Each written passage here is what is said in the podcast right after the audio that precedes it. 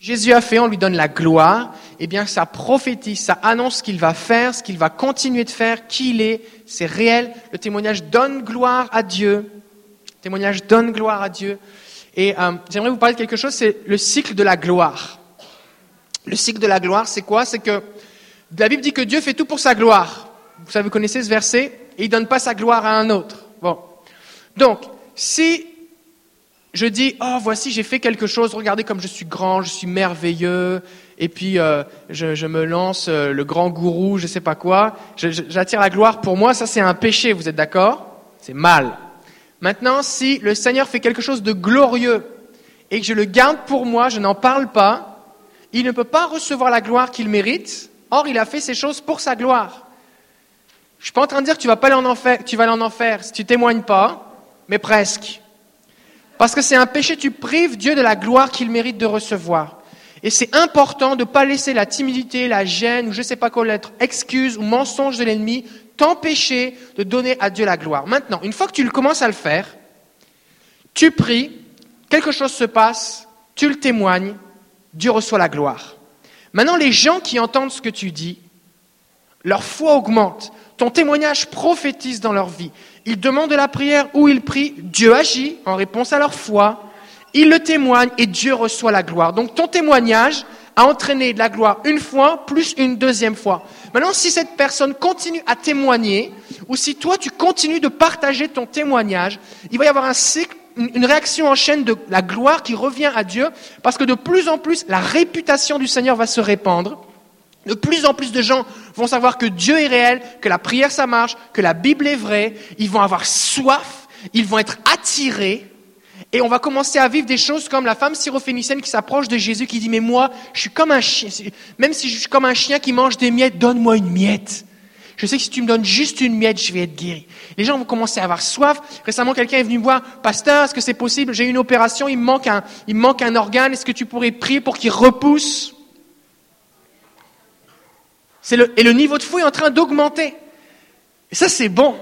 Parce que la foi, quand la foi est dans la place, Jésus va dire à Bartimée, vous savez, Jésus va guérir des aveugles, à un moment il va cracher sur eux, il va leur dire va te laver, fais de la boue, il leur impose les mains, toutes sortes de choses. Mais à un moment, Bartimée, il entend que Jésus passe. Et la Bible dit qu'il va dire, il va se mettre à crier, Jésus, fils de David, aie pitié de moi. Et alors cette déclaration, fils de David, il déclare, je crois qui tu es, je sais que tu es le Messie, je sais que par toi je peux être guéri, je sais que tu es le Tout-Puissant.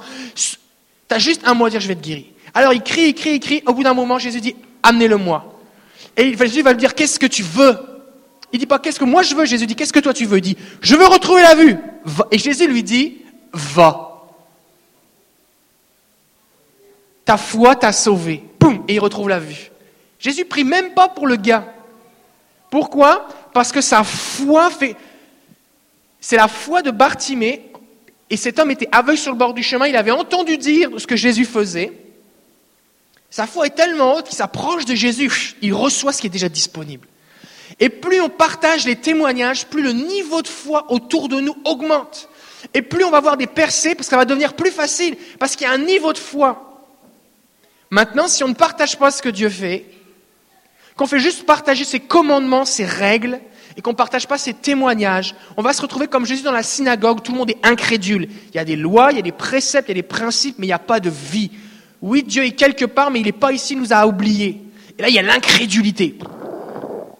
Et Jésus, la Bible nous dit ne peut faire que peu de miracles, et il faut qu'il impose les mains aux gens pour les guérir.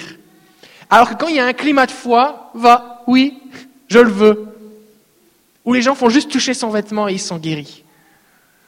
Et nous avons toutes et tous ici vous avez toutes et tous un rôle à jouer à augmenter le climat de foi dans le Québec, à augmenter le climat de foi dans votre famille, à augmenter le climat de foi dans votre église. Peut-être vous dites oui mais moi, c'est pas moi qui prêche, c'est pas moi qui fais telle affaire.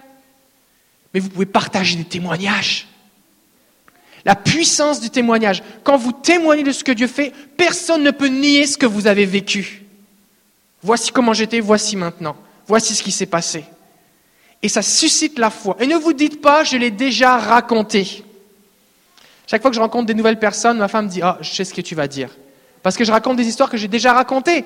Il y en a toujours des nouvelles, mais elle les a déjà, elle, au moins entendues une fois. Au moins. Mais je ne veux pas me lasser de les raconter parce que cette personne a besoin de savoir ce que fait Jésus. Jésus est vivant. Amen. Le témoignage. Alors on y va. On veut savoir ce qui s'est passé et euh, donner gloire à Jésus. Ok, Francis. Ben moi, c'était à mon travail. Euh, il y a une de mes collègues de travail, euh, sa petite fille d'à peu près un an, un petit peu plus qu'un an. Euh, la, là, deux semaines, elle a manqué une semaine de complet de travail parce que sa fille rentrée à l'hôpital en urgence euh, parce qu'elle faisait des crises d'épilepsie. Puis durant la semaine qui, qui était à l'urgence, ils ont découvert que c'était vraiment des crises d'épilepsie. Puis quand elle est revenue du travail la semaine d'après, j'ai dit, j'ai parlé, on était tout seuls, j'ai dit, j'ai prié durant toute la semaine pour toi, pour ta fille, pour que Dieu l'aide à, passer à travers ce que vous passez. Puis elle a eu, les yeux pleins d'eau, puis elle a dit merci, ça, fait plaisir que, que tu pries pour moi. Puis j'ai dit, mais veux-tu, on va juste prier pour que Dieu continue à, libérer puis guérir ta petite fille. Puis elle a dit, OK, oui, j'ai envie de vraiment que tu pries pour moi, puis elle était ouverte. Fait que j'ai prié pour elle. Euh, tout son côté gauche était paralysé parce que, bon, avec, elle a eu 11 convulsions en, en, deux jours. Donc, tout le côté gauche était paralysé. Euh, n'est pas encore complètement guérie, mais j'avais à cœur de le partager parce que je crois que aujourd'hui, en le partageant, que Dieu va complètement libérer son côté gauche, puis avoir commencé à marcher comme qu'elle faisait. Là, il y a son bras qui bouge, il y a sa jambe qui bouge, elle a commencé à bouger, mais ce n'était pas encore complété. Puis je veux juste déclarer qu'à matin, mais Dieu va guérir, puis elle va être complètement libérée. Elle s'appelle comment? Marie-Lie. Marie-Lie. Est-ce qu'on est qu'on peut se lever? On va tendre nos mains vers Francis, qui va être le point de contact, et on va prier pour Marie-Lie maintenant au nom de Jésus. Alléluia. Seigneur, on te bénit. On te bénit et on vient bénir Marie-Lie maintenant. On voit dans, dans ta parole que tu as guéri des gens à distance, Seigneur. Alors au nom de Jésus, nous déclarons la vie. On vient contre toutes les séquelles, les conséquences de ces convulsions. Nous commandons à l'épilepsie de quitter son corps maintenant au nom de Jésus.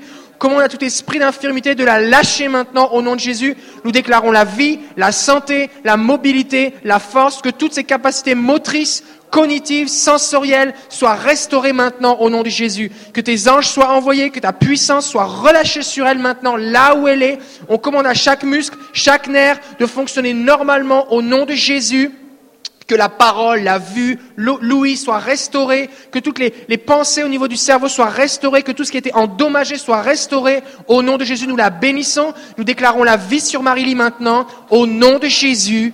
Amen. Amen. Alléluia. Alléluia. Tu commences à voir que ton niveau de foi augmente quand tu pries pour des trucs impossibles. Madeleine. Moi, je suis béni de vous présenter Madeleine. Parce que toutes les semaines, Madeleine m'envoie un témoignage de quelqu'un qui a été guéri parce que Dieu l'utilise puissamment. Et, je, veux bénir Dieu parce que Dieu utilise tout le monde, peu importe nos limitations, et Dieu veut vous utiliser. Alors Madeleine, vous êtes actuellement dans une formation, et puis euh, vous êtes avec tous des gens que vous connaissez plus ou moins, mais depuis quelques semaines, quelques mois maintenant, vous êtes avec eux, et vous avez l'occasion de prier pour plusieurs personnes. Et notamment, il y avait une personne qui avait une, une capsulite, épicondylite, Ouais, c'est une autre personne, mais je vais vous raconter les trois parce que c'est bon pareil. Fait il y en avait une. Euh, épicondylite euh, autour, aux deux coudes. Épicondylite aux deux coudes. Donc c'était douloureux, elle avait ça depuis un moment, c'était souffrant. Et donc vous avez prié pour elle, puis qu'est-ce qui s'est passé? Mais elle a guérie aux deux coudes. Et puis, mon année, ben, je témoigne à elle, elle s'appelle Nicole. Et puis, mon année, après la prière, 20 minutes après, la douleur revient. Elle, je me suis prié encore. Elle dit, oui, on va prier encore. Dieu guérit Là, il guérit, il guérit au complet. Puis là, je l'ai revu cette semaine. J'ai plus mal, plus du lait. C'est guéri pour d'avant. Fait que vous avez prié, la douleur a diminué. Ensuite, il restait une petite affaire, vous avez prié encore, et la douleur a complètement disparu. Là, ça fait maintenant une semaine, et vous confirmez que. Ça fait, euh, au moins euh, en janvier, je pense. Oh, c'était en janvier. Oui. OK. Et puis, euh, euh, après un mois, il y a une fille euh, dans mon groupe, elle dit Oh, j'ai tellement mal, je vais mourir. Elle avait des hémorroïdes. Et elle se plaint parce qu'elle a mal. Là, ça va. Puis là, moi, je me, si, je me prends bien là, là. c'est vrai, c'est vrai. Quand, quand, tu te mets à prier pour les gens, y a, tu vas trouver toutes sortes de conditions. Et effectivement, tu mets pas la main sur un hémorroïde. Donc, tu as mis ta main sur ton épaule. J'ai pris une fois, à 30 secondes, elle dit, j'ai plus mal. Puis là, elle dit, va masser, puis, on va, puis là, elle m'a remis d'abord dans le classe. J'ai plus mal, Madeleine. Fait que là, le lendemain, j'ai encore mal. Je repris encore, j'ai là, vu ça, vu ça guérit au complet. Puis là, elle a plus mal. Puis là, elle a eu un examen euh, Euh, ça. Une coloscopie? Puis là, le médecin, il a demandé T'es tout opéré, toi? Pour Maureen Donc le médecin lui a demandé si elle avait été opérée. Mais elle dit non, mais c'est Jésus qui l'a guéri. Le médecin a constaté que ça avait disparu. Alléluia Gloire à Jésus. Donc, ce qu'on doit retenir ici, c'est que Dieu veut utiliser tout le monde. On ne doit pas laisser nos limitations nous empêcher de témoigner et de prier. C'est Jésus qui guérit, c'est sa puissance. Et si on a, une guérison juste à moitié, on refuse de l'accepter. Parce que Jésus est mort pour qu'on soit guéri à 100% et on veut prier pour plus. Le problème n'est pas du côté de Dieu. S'il y a une résistance, on prie pour plus. Amen? Oui. Attends, je veux juste dire quelque chose. Alors que vous commencez à prier pour les gens, vous allez rencontrer des gens. Quand tu, te balades dans la rue, tout le monde sourit ou sourit pas, mais tu sais pas vraiment ce que vivent les gens. Mais quand tu te mets vraiment à prier et à témoigner, des gens vont venir te voir et vont te partager des choses qui sont très personnelles, très intimes. Moi, récemment, j'ai prié pour quelqu'un qui avait des problèmes d'érection et c'est revenu. Ça faisait des années. Quelqu'un m'a demandé pour que son sein repousse. J'ai pas encore le résultat, j'attends. Euh, à une opération, une ablation du sein pour un cancer. Euh, des gens, là, tu parles d'hémorroïdes, des gens ont des problèmes de sang. Avec Sylvain, on a déjà prié pour une jeune femme qui avait des problèmes euh, de maladies euh, sexuellement transmissibles. Et puis, les, tests médicaux ont vérifié que ça avait complètement disparu. Et les gens souffrent. Et Dieu s'intéresse aux moindres détails de notre vie. Que tu t'aies mal à la tête, que tu aies mal au petit doigt, que tu aies un orteil cassé, que tu aies un problème de cœur, que tu sois épileptique, ou que ce soit un, désagrément, euh, que tu sois euh, un problème de mâchoire, que ce soit un problème d'ouïe, n'importe quoi, Dieu agit.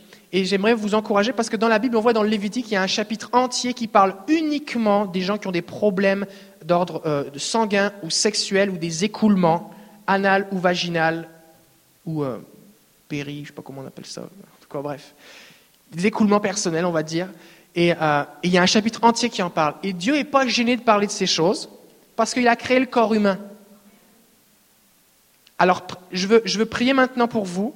Je veux prier pour qu'il y ait une grâce spéciale qui soit relâchée maintenant, pour que, que les gens, en entendant les témoignages ou en voyant la grâce de Dieu sur votre vie, soient prêts à vous confier les problèmes personnels et qu'ils soient touchés et qu'ils voient que Dieu s'intéresse à eux. Fait que si vous voulez maintenant que Dieu vous utilise de cette façon-là, levez-vous, on va prier. Alléluia. Alléluia. Seigneur, je prie maintenant au nom de Jésus pour une grâce relâchée sur tout ce corps maintenant et sur ceux qui nous regardent sur Internet. Je prie spécifiquement pour ceux maintenant qui ont des problèmes intimes ou personnels, que ce soit les hémorroïdes, que ce soit des écoulements, que ce soit des problèmes euh, euh, comme des maladies sexuellement transmissibles, tout ce qui concerne euh, les parties intimes, les organes génitaux, toutes les choses que des fois on n'ose même pas aller voir son médecin pour en parler, on ose encore moins aller voir un pasteur pour en parler. Et pourtant, on souffre. Et je prie maintenant au nom de Jésus qu'il y ait une grâce spéciale qui soit relâchée, que les gens soient guéris maintenant. Au nom de Jésus, que les hémorroïdes se résorbent. Au nom de Jésus, que les écoulements cessent. Au nom de Jésus, que l'herpès soit, soit purifié, guéri maintenant. Au nom de Jésus. Seigneur, je te prie pour ceux qui ont des problèmes, des dysfonctions érectiles maintenant, pour que ce soit restauré complètement au nom de Jésus. Je bénis ce que tu fais, Seigneur, maintenant, au nom de Jésus. Et je te prie que, que, que ces hommes et ces femmes qui sont ici maintenant soient comme des aimants qui vont attirer les hommes et les femmes qui souffrent. Et que comme ce lépreux qui était rejeté et dans la honte s'est approché de Jésus, a dit, je sais que si tu me touches, je serai guéri. Jésus a dit, je le veux, je prie que tu fasses d'eux, Seigneur, des ambassadeurs de ton royaume, qui vont toucher ceux qui sont dans la honte et dans la difficulté, et qui vont relâcher ta grâce, et ils vont être guéris, ils vont expérimenter ton amour. J'ai pris cette grâce maintenant relâchée sur ce corps, au nom de Jésus. Amen. Amen. Vous pouvez vous asseoir. Préparez-vous. Alors, troisième personne. Moi, justement, pour une première, il y a une madame qui est achetante pour ma chauffeuse un jeudi. J'ai, à tous ses problèmes euh, familiaux, avec ses enfants, avec son ex-mari, même la maison, quand il y a des problèmes. Tu l'as rencontrée au marché aux puces, puis elle t'a partagé tous ses problèmes. Elle t'a dit, j'ai plein de problèmes. Moi, je prie euh, chaque fois les problèmes. Je prie pour toi, Evelyne. Elle dit oui. Puis euh, finalement, à un moment donné, il dit, non, il mangeait la prière du salut, elle. Il fait la prière du salut, puis elle est sauvée. Fait qu'elle a donné son cœur à Jésus. Puis là, ben, j'ai dit, hey, t'as la vie éternelle, là. Elle dit, oui. Puis ça, puis elle dit, on va faire une dépression. Non, non, t'as fait pas de dépression, là. Jésus, c'est l'espoir. Fait que, euh, Là, elle veut venir à mon église. Super. Alléluia. Qui a donné son cœur à Jésus, elle va venir à l'église. Dieu nous utilise. Dieu nous utilise. Alléluia. Et, et le chemin là pour qu'elle se tourne vers Jésus, c'était de prier pour ses problèmes qu'elle exprimait au fur et à mesure. Bout la connaît. Puis là, elle, elle a beaucoup de problèmes, mais familiaux, tout ça.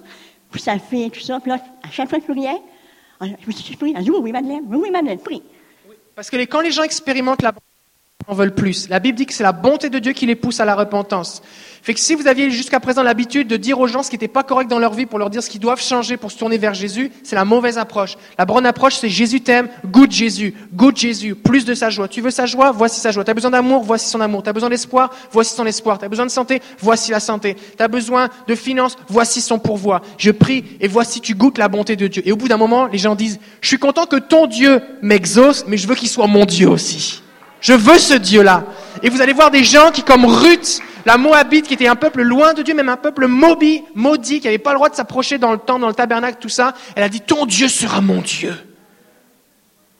Oh, oh levez-vous, on va prier. Alléluia. On va prier tous ensemble. Seigneur Jésus, utilise-moi comme un distributeur de ta grâce. Fais de moi un ambassadeur de ta bonté. Ouvre mes yeux pour que je vois ce qui m'entoure comme tu les aimes, comme des brebis égarées. Donne-moi ta compassion pour les toucher et les bénir. Au nom de Jésus, ce que j'ai, je le donne. Amen. Amen. Merci Madeleine. Vous pouvez vous asseoir.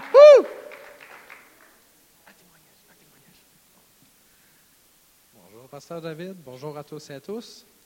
Euh, J'ai fait le témoignage sur puissance et amour de Jean. C'est concernant un de mes amis, euh, que j'ai euh, un ami en Christ qui vit à Pierrefonds. Et il y a eu des guérisons par téléphone. Et puis, il me confiait qu'il avait le diabète depuis 15 années. Et puis, j'ai dit, ben, on va prier. fait que je prie euh, au nom de Jésus. Ben, je vois l'esprit de pression sur son corps que j'ai chassé avant. Et puis j'ai prié pour le, diabète. Et euh, j'ai eu une leçon à travers ça. Euh, c'est que j'ai dit, je vais demander au Saint-Esprit s'il y a autre chose. Et j'ai entendu glande surrénale. C'est quoi, ça mange en hiver? Fait que j'étais là, j'étais devant mon ordinateur, puis je tenais glande surrénale, je me dépêchais. Euh, puis là, je dis, sois béni, sois béni. Puis là, j'étais là, puis je pitonnais, puis c'est quoi ça? fait que tout, là, ça sort, là, je demande, as-tu tel symptôme, tel symptôme, tel symptôme? Il me répond à 95% des symptômes qu'il les avait. Fait que là, j'ai dit, ben là, tu as des glandes surrénales défectueuses, tu sais. Ah! Je dis, ah, moi aussi. ça, quelque part. Fait que euh, j'ai prié pour les glandes surrénales, je les ai vues comme à distance, je les ai comme en rouge. J'ai prié là-dessus comme ça venait, comme jusqu'à temps, ça vienne bleu. Moi, ça fonctionne un petit peu comme ça des fois.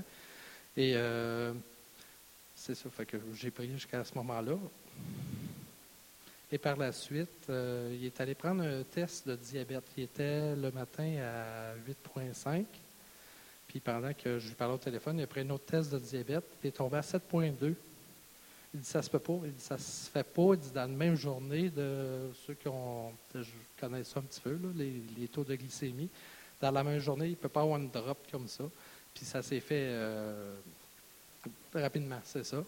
Et euh, là, on rendait gloire à, gloire à Jésus. Et euh, je rappelais euh, à- le lendemain voir si ça se maintenait à 7 et tout ça. Et il est arrivé, ben, parmi des choses, je voulais souligner le fait que j'ai demandé à, à l'Esprit Saint s'il y avait autre chose à guérir. Parce que des fois, on se concentre sur ce que la personne demande. Mais l'Esprit Saint veut donner plus des fois. Puis on dit gloire, merci, merci Jésus. Puis on ne lui demande pas pour autre chose. Puis des fois, il veut donner plus. Peut-être qu'il a voulu guérir aussi son orteil gauche, puis euh, le cancer. C'est possible aussi, vous remarquez, c'est que tu peux recevoir une parole de connaissance pour quelque chose que tu ne sais pas que ça existe. Fait que ne dis pas, mais moi je ne suis pas médecin, je n'ai pas fait d'études là-dedans. Fait que c'est possible que tu pries pour des gens, tu sais pas que les gens vont te partager des problèmes, tu sais même pas que ça existe. Mais si, t'écoutes- si tu suis une méthode, tu vas être coincé avec tes connaissances. Mais si tu écoutes le Saint-Esprit, il peut te guider pour prier pour des choses, que les gens ont des symptômes, mais toi tu vas prier pour la cause, et puis ça va régler le problème. Est-ce qu'il y a des gens qui travaillent dans le milieu médical ici? Vous êtes amenés des fois à poser des diagnostics. Est-ce qu'il y a des gens qui doivent poser des diagnostics? Ou alors vous, êtes vous, êtes, euh, vous, êtes, vous faites du, de la réparation. Vous faites de la réparation d'informatique, la réparation de voitures, la réparation euh, d'électroménager. Vous réglez, des, vous réglez des problèmes. Vous, devez, vous, êtes, vous êtes amené à trouver des problèmes et régler les problèmes. Est-ce, est-ce qu'il y en a un Vous faites ça dans votre métier? Oui? J'aimerais prier pour vous pour que vous ayez des paroles de connaissance précises euh, pour que vous trouviez les problèmes par des paroles de connaissance. Vous aimeriez ça? Vous êtes comptable, il y a des gens qui sont comptables, vous pouvez trouver les erreurs, le Seigneur va vous guider. Des fois, on passe des heures, des jours à trouver une erreur. Mais si le Seigneur vous guide, ça va aller plus vite. Fait que si vous voulez ça, on va prier. Levez-vous, on va prier. Ceux qui veulent. Ok. Alléluia. Tu vas prier. Tu vas prier pour qu'ils aient des paroles de connaissance pour trouver les causes, l'origine des problèmes. Je te demande, Seigneur Jésus, d'avoir ton Saint-Esprit lorsqu'on cherche, Seigneur Jésus, de nous montrer par ton Saint-Esprit des images, des paroles de connaissance, de nous montrer les endroits précis. Qu'on soit aussi attentif, Seigneur Jésus, qu'on soit attentif à ton oreille, Seigneur, à ce que tu nous montres, Seigneur Jésus, qu'on reste ouvert, qu'on soit soit ouvert à ton attention, Seigneur, que tu nous montres précisément les endroits pour régler nos problèmes, nous faire gagner du temps, car nous, nous on est euh, fils et filles de Dieu et tu veux nous donner encore plus, Seigneur. Alléluia. Merci, Seigneur. Je prie pour que tous reçoivent cette onction, Seigneur. Descends ton, Alléluia. Descends ton huile du ciel. Alléluia. Que tous reçoivent ce don en ton saint nom, Jésus. Alléluia. Amen. Ça. Donc, oui, c'est. D'accord? Donc, euh, on a une guérison du diabète, de la glande surrénale. Et puis, euh, après quatre jours, j'appelle la même personne. Le diabète vient de remonter. Tous les symptômes de la glande surrénale euh, sont rétablis, autrement dit, plus de guérison. Sauf que moi, ce que j'ai dit à la personne, j'ai dit Tu as toujours ta guérison. Simplement, le voleur est revenu avec sept plus fort. Ça arrive parfois. Au début, il y avait un esprit qui était chassé et euh, il revient avec cette plus forte, c'est biblique. Donc, j'ai gardé la foi, j'ai dit, garde, tu as toujours ta guérison. Euh, donc, au nom de Jésus, chassé les mauvais esprits, je redemandais la guérison. Et depuis ce, temps-là, toute la guérison est restée. Depuis deux semaines, le taux de diabète est resté dans les 7, dans la, dans normale, et tous les symptômes de la glande surrénale sont partis. Gloire à Jésus. Gloire à Jésus. Merci au Saint-Esprit qui agit à travers nous. Alléluia. Fait que j'aimerais ici souligner quelque chose de bien important. C'est que tout ce qui fonctionne pour la guérison fonctionne pour le salut. Parce que Jésus est mort pour nos maladies et pour nos péchés. il a porté toutes nos maladies, il a subi le châtiment qui nous donne la paix. C'est par ses meurtrissures que nous sommes guéris. C'est englobé, c'est un deux pour un. Et de la même façon que des fois, on demande pardon à Jésus pour quelque chose, on se sent libéré, pardonné. Puis quelques jours après, on est accusé, puis là on se sent mal, puis on se sent coupable, puis là on est tenté de redemander pardon. Mais ce n'est pas qu'on a re-besoin d'être pardonné, c'est qu'on a besoin de faire taire l'accusateur. On a besoin de chasser la culpabilité qui ne vient pas de Dieu. Et des fois, des gens ne connaissent pas ce principe et vont commencer à Seigneur, tu ne m'as pas pardonné, je te demande pardon, je te demande pardon. Sauf que si je redemande pardon, il n'y a rien qui va se passer, j'ai déjà été pardonné. La culpabilité que je ressens ne vient pas de Dieu, ce n'est pas le Saint-Esprit qui convainc de pécher, c'est l'ennemi qui m'accuse. Et les gens sont désespérés, croient que Dieu ne veut plus les, pardonner et, et s'enfoncent dans la dépression. Mais une fois qu'ils réalisent que j'ai juste à chasser ces pensées maintenant au nom de Jésus qui ne sont pas de Dieu, il est fidèle juste pour me pardonner, c'est fait, je rejette la culpabilité, ça part. La guérison, c'est pareil. Il arrive qu'on ait des symptômes qui disparaissent, surtout s'ils étaient d'origine spirituelle, comme tu dis que tu avais vu un esprit d'oppression, et que quelque temps après, ils reviennent. Ce n'est pas que finalement Dieu m'a donné pour reprendre, parce que la Bible dit que la bénédiction de Dieu n'est suivie d'aucun chagrin, que tout don parfait, toute grâce excellente viennent du Père des Lumières, de qui il n'y a ni changement ni ombre de variation. Dieu ne change pas, il donne, il donne. Il donne. Donc on a besoin dans ces moments-là de commander aux symptômes de cesser. Et si c'était d'origine spirituelle, on peut commander à un esprit d'affliction de partir. Parce que sinon, ce qui se passe, c'est qu'on croit que l'ennemi vient nous faire sentir des symptômes, on croit que Dieu ne nous a pas guéris, et on croit que ce qu'on est en train de ressentir, en fait, c'est les symptômes de notre maladie. Et on va les accepter et vivre avec, alors que c'est un esprit d'affliction qui vient nous oppresser. Amen. J'aimerais prier pour plus de discernement. Parce qu'on a vraiment besoin de ça. Le discernement des esprits, c'est vraiment important. Et si on ne marche pas avec le discernement des esprits, eh bien, on est comme, euh, comme marcher à l'aveugle un petit peu. On en a vraiment besoin. Fait que j'aimerais que vos yeux soient prier pour le discernement des esprits. Levez-vous si vous voulez le discernement des esprits. Alléluia. Tu vas prier pour que les yeux et les oreilles s'ouvrent.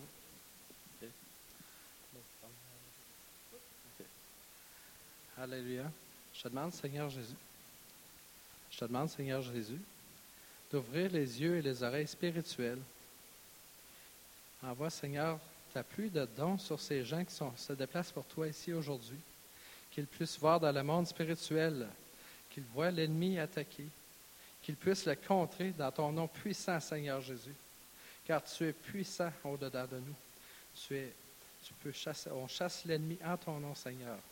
Quand on le voit, Seigneur, on peut, et tu nous donnes des paroles qui vont avec de connaissance, qu'on puisse chasser l'ennemi, on peut chasser les, les, maladies qui sont oppressées par l'ennemi. Le voleur vient pour reprendre et qu'on puisse le chasser de nouveau, qu'on puisse délivrer les captifs, Seigneur Jésus.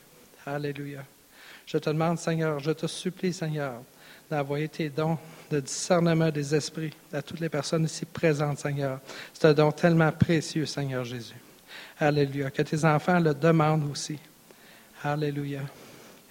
Envoie ton esprit, envoie ton don spirituel. Alléluia.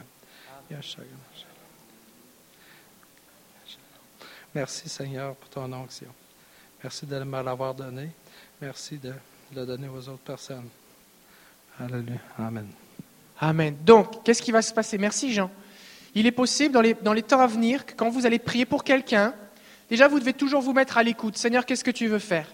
Mais il est possible qu'alors que vous priez pour quelqu'un, le Seigneur vous donne des images ou des pensées ou vous amène à poser des questions. Il m'arrive des fois quand je prie pour quelqu'un, j'entends dans ma tête, comme en différé, je m'entends moi-même poser la question. Et le Seigneur me guide sur la question que je dois poser. Je dis, est-ce que tu as fait ci? Est-ce que ça se peut que ceci? Il est possible que vous voyez des objets comme un couteau, une chaîne, un bracelet avec des pics, euh, une épée. Euh, il est possible que vous voyez un tourbillon noir. Euh, quelqu'un m'a dit récemment, j'avais pris pour quelqu'un sur Skype pour qu'il reçoive le discernement des esprits. Il prie pour quelqu'un et puis qui, avait des problèmes de, je de respiration cardiaque, je ne sais plus. Et puis alors qu'il prie pour lui, il, il, demande Seigneur comment je dois prier? Et il a vu comme des ailes de chauve-souris. Il en a conclu que euh, il y avait une forme d'oppression. Il a dit commandez à l'esprit d'affliction de partir. Et puis la personne s'est sentie vraiment mieux et, elle avait vraiment, ça fait vraiment une différence dans sa vie. Récemment, j'ai prié pour quelqu'un qui avait un problème dans le poignet. Et alors que j'ai demandé au Seigneur comment prier, j'ai vu l'image d'une menotte, comme, comme quelqu'un à qui on vient mettre les menottes. Et j'ai dit, bah, c'est pas bon une menotte, t'es pas, es pogné, comme on dit au Québec, t'es pas libre. Fait je dis, au nom de Jésus, j'enlève cette menotte maintenant et tout ce que ça a occasionné. Et la personne a retrouvé la mobilité dans son pouce, elle pouvait plus bouger son pouce. Donc l'idée, c'est pas de dire, Seigneur, c'est quel démon, parce que toutes les maladies ne sont pas d'origine démoniaque. Si quelqu'un a une, une, infirmité ou un problème qui est d'origine démoniaque, ça ne veut pas dire que la personne est possédée ou qu'elle n'aime pas Jésus, tout ça, ça n'a rien à voir. C'est comme, un soldat qui s'est fait tirer dessus. Ce n'est pas un mauvais soldat, c'est juste qu'il faut enlever la balle. D'accord? Euh, Donc ça n'a rien à voir avec la sanctification de la personne, même si des fois certaines pratiques peuvent avoir occasionné ces problèmes. Donc on veut bénir la personne. Et euh, donc soyez à l'écoute. Puis si vous voyez quelque chose de négatif, ben, vous priez le contraire. Si c'est quelque chose de mauvais, vous l'enlevez. Je l'enlève au nom de Jésus. Si Jésus vous le montre, c'est parce qu'il veut que vous fassiez quelque chose à faire. Oui, mais Jésus, tu m'as montré quelque chose, j'ai jamais vu un truc pareil. Ben, ça va vous arriver tout le temps. c'est normal. D'accord?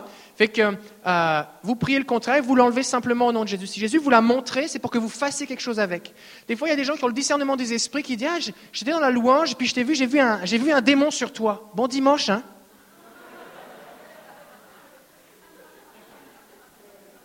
C'est comme, c'est, comme, c'est comme se promener et puis dire Est-ce que, est-ce que ça se peut que, que tu mal ici dans le dos? Ah ouais, j'ai super mal, j'ai une hernie discale. Ah, c'est plate, hein? Salut, hein? La parole de connaissance et le discernement des esprits seuls ne servent à rien. Ils doivent, fonctionner avec l'autorité pour chasser les démons, ils doivent fonctionner avec la parole prophétique, ils doivent fonctionner avec euh, le don pour guérir les malades. Dieu te donne l'information pour faire quelque chose avec. D'accord? Et n'aie pas peur. Si Jésus te le montre, c'est pour que tu fasses quelque chose avec. Parce que s'il croyait que tu étais incompétent et pas digne et pas je sais pas trop quoi et pas l'autorité, il te le montrerait pas. Parce que son but, c'est pas de te faire peur, il va te montrer des choses. Donc tu peux voir, tu peux ressentir, comme une forme d'oppression, je me sens pas, je me sens déprimé. Tu parles, prie pour quelqu'un, d'un seul coup, tu as des pensées noires, qu'est-ce qui se passe? C'est ses pensées à lui ou à elle. Tu peux voir, tu peux avoir une image, tu peux carrément voir dans le monde spirituel comme, carrément voir un démon. Ça peut être symbolique, ça peut être des pensées, ça peut être un verset biblique, euh, comme Saül par exemple qui était oppressé par un démon. Euh, puis tu suis le Seigneur, d'accord? C'est des aventures. Puis si tu vis des trucs vraiment bizarres, tu nous écris, on va te donner des conseils. C'est bon? Alléluia. Jésus Est-ce qu'on peut accueillir Jésus? Salut tout le monde, je fais partie de l'église d'Restauration. Et samedi passé, le pasteur il parlait de, ben, de la réunion d'aujourd'hui. Je ne savais même pas comment s'appelait quand je suis arrivé là. Mais j'écoutais qu'il parlait de, de, la réunion, qu'il y avait une réunion aujourd'hui ici. Puis ça fait longtemps que je cherchais à avoir plus de, de Seigneur là parce que à, je, ben, je, suis au cégep, puis ben, j'ai une famille, j'ai un enfant. Puis avec l'école, puis tout ça, je n'ai même pas le temps d'aller à toutes les choses qu'on fait à l'école, ici à l'église. Ici, dans mon église, on, fait, des, on fait des choses pour, chercher plus de Dieu. Mais en fait, là, ben, tous les samedis, j'ai des devoirs à faire toute la journée. Puis en soirée, quand j'arrive de l'école, j'arrive à 6. Puis quand j'arrive, j'ai des devoirs à faire. Puis des fois, je me couche sur les devoirs. Je reste. Puis samedi, quand j'étais là, j'ai demandé au Seigneur, au Seigneur, je vais aller à cette réunion-là. Puis ben, ben, il faut que tu me dégages la semaine. Il faut que ma semaine soit tranquille pour que j'aille pas de devoirs.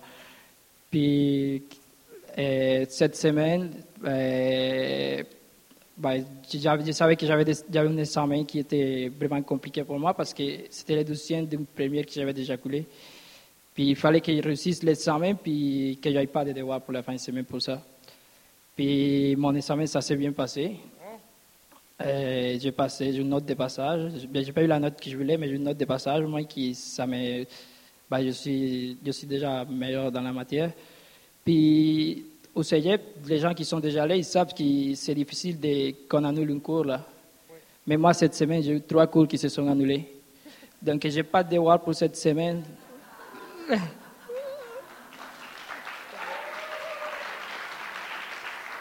On va prier.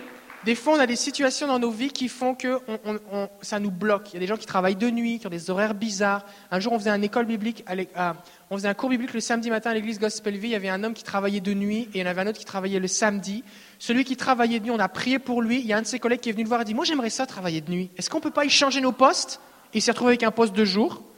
Et il y en a un autre qui travaillait le samedi. Il été voir son patron. Il dit Est-ce que je pourrais avoir un, jour off? Je vais rattraper mes heures. Je voudrais aller à l'église pour faire des cours bibliques. Et son patron lui a dit Vas-y, mais tu es payé et tu rattrapes pas tes heures. Et qu'on va prier maintenant si vous avez des, des conditions, euh, euh, des circonstances qui semblent impossibles. Genre un patron qui veut jamais accorder ton dimanche pour que tu ailles travailler à l'église, tu travailles de nuit, tu as des horaires bizarres, ou des, des, circonstances familiales ou professionnelles qui font que c'est compliqué, tu as besoin d'une percée, on va prier pour toi maintenant. Est-ce qu'il y a des gens ici où vous vivez ce genre de choses? Levez-vous, on va prier. Alléluia. Si vous êtes sur Internet aussi, que vous nous suivez, c'est pour vous aussi, on veut relâcher une grâce. Le Seigneur fait grâce à ses fidèles. Seigneur, on prie maintenant au nom de Jésus, comme on l'a entendu en rapport avec ce témoignage de Jesus. Seigneur, on prie maintenant pour que tu aplanisses le, chantier, le sentier, que tu ouvres la voie, que tu ôtes les pierres, que tu dégages le chemin. Seigneur, comme Moïse s'est retrouvé devant la mer, ça semblait impossible, mais tu as tracé un chemin dans la mer. On prie au nom de Jésus pour que tu ouvres une voie où il n'y a pas de voie. Alors on appelle maintenant des travails de jour, on appelle des horaires normales, on prie pour des congés, on prie pour des faveurs, Seigneur, sur tes enfants que d'autres n'auront pas. Au nom de Jésus, on prie vraiment pour ta bénédiction. Et on prie que tu le fasses avec gloire en Jésus-Christ, Seigneur. Comme cet homme qui a été payé pour aller à l'église, on prie pour ta faveur et ta bénédiction sur tes enfants, afin qu'ils puissent grandir, grandir, grandir en toi. Je les bénis, Père, au nom de Jésus. Amen. Amen. Merci d'avoir témoigné. Alléluia. Kathleen. Euh, bonjour. Moi, je suis dans le groupe de Véronique en art prophétique. Oui, on a un atelier d'art prophétique. On a commencé ça, c'est une fois par mois, le vendredi et le samedi. Et donc, euh, l'idée, c'est qu'on écoute le Seigneur. Le Seigneur donne des images, les gens peignent, dessinent, des choses comme ça. Je ne sais pas si on est capable de, de, faire un zoom, je vais le tenir. Euh, merci. C'est pour Lynn, en raccourci, mais j'ai un, un message, elle m'a donné la permission de le dire. Ça dit, euh, le réveil s'en vient, prépare-toi, viens plus haut comme l'aigle, regarde plus haut, Euh, tu trouveras la nourriture là-haut. Mes voix ne sont pas vos, vos voix et mes pensées ne sont pas vos pensées. Viens plus haut et vois avec mes yeux le monde comme je le vois. Viens toujours plus haut et aime le monde comme je l'aime. Alléluia. On va prier pour les artistes. C'est vraiment puissant qu'on relâche l'art prophétique, parce que quand c'est une parole que Dieu donne, il faut la déclarer, mais quand c'est une image ou une vision, quand on la décrit, c'est pas pareil que quand on la voit.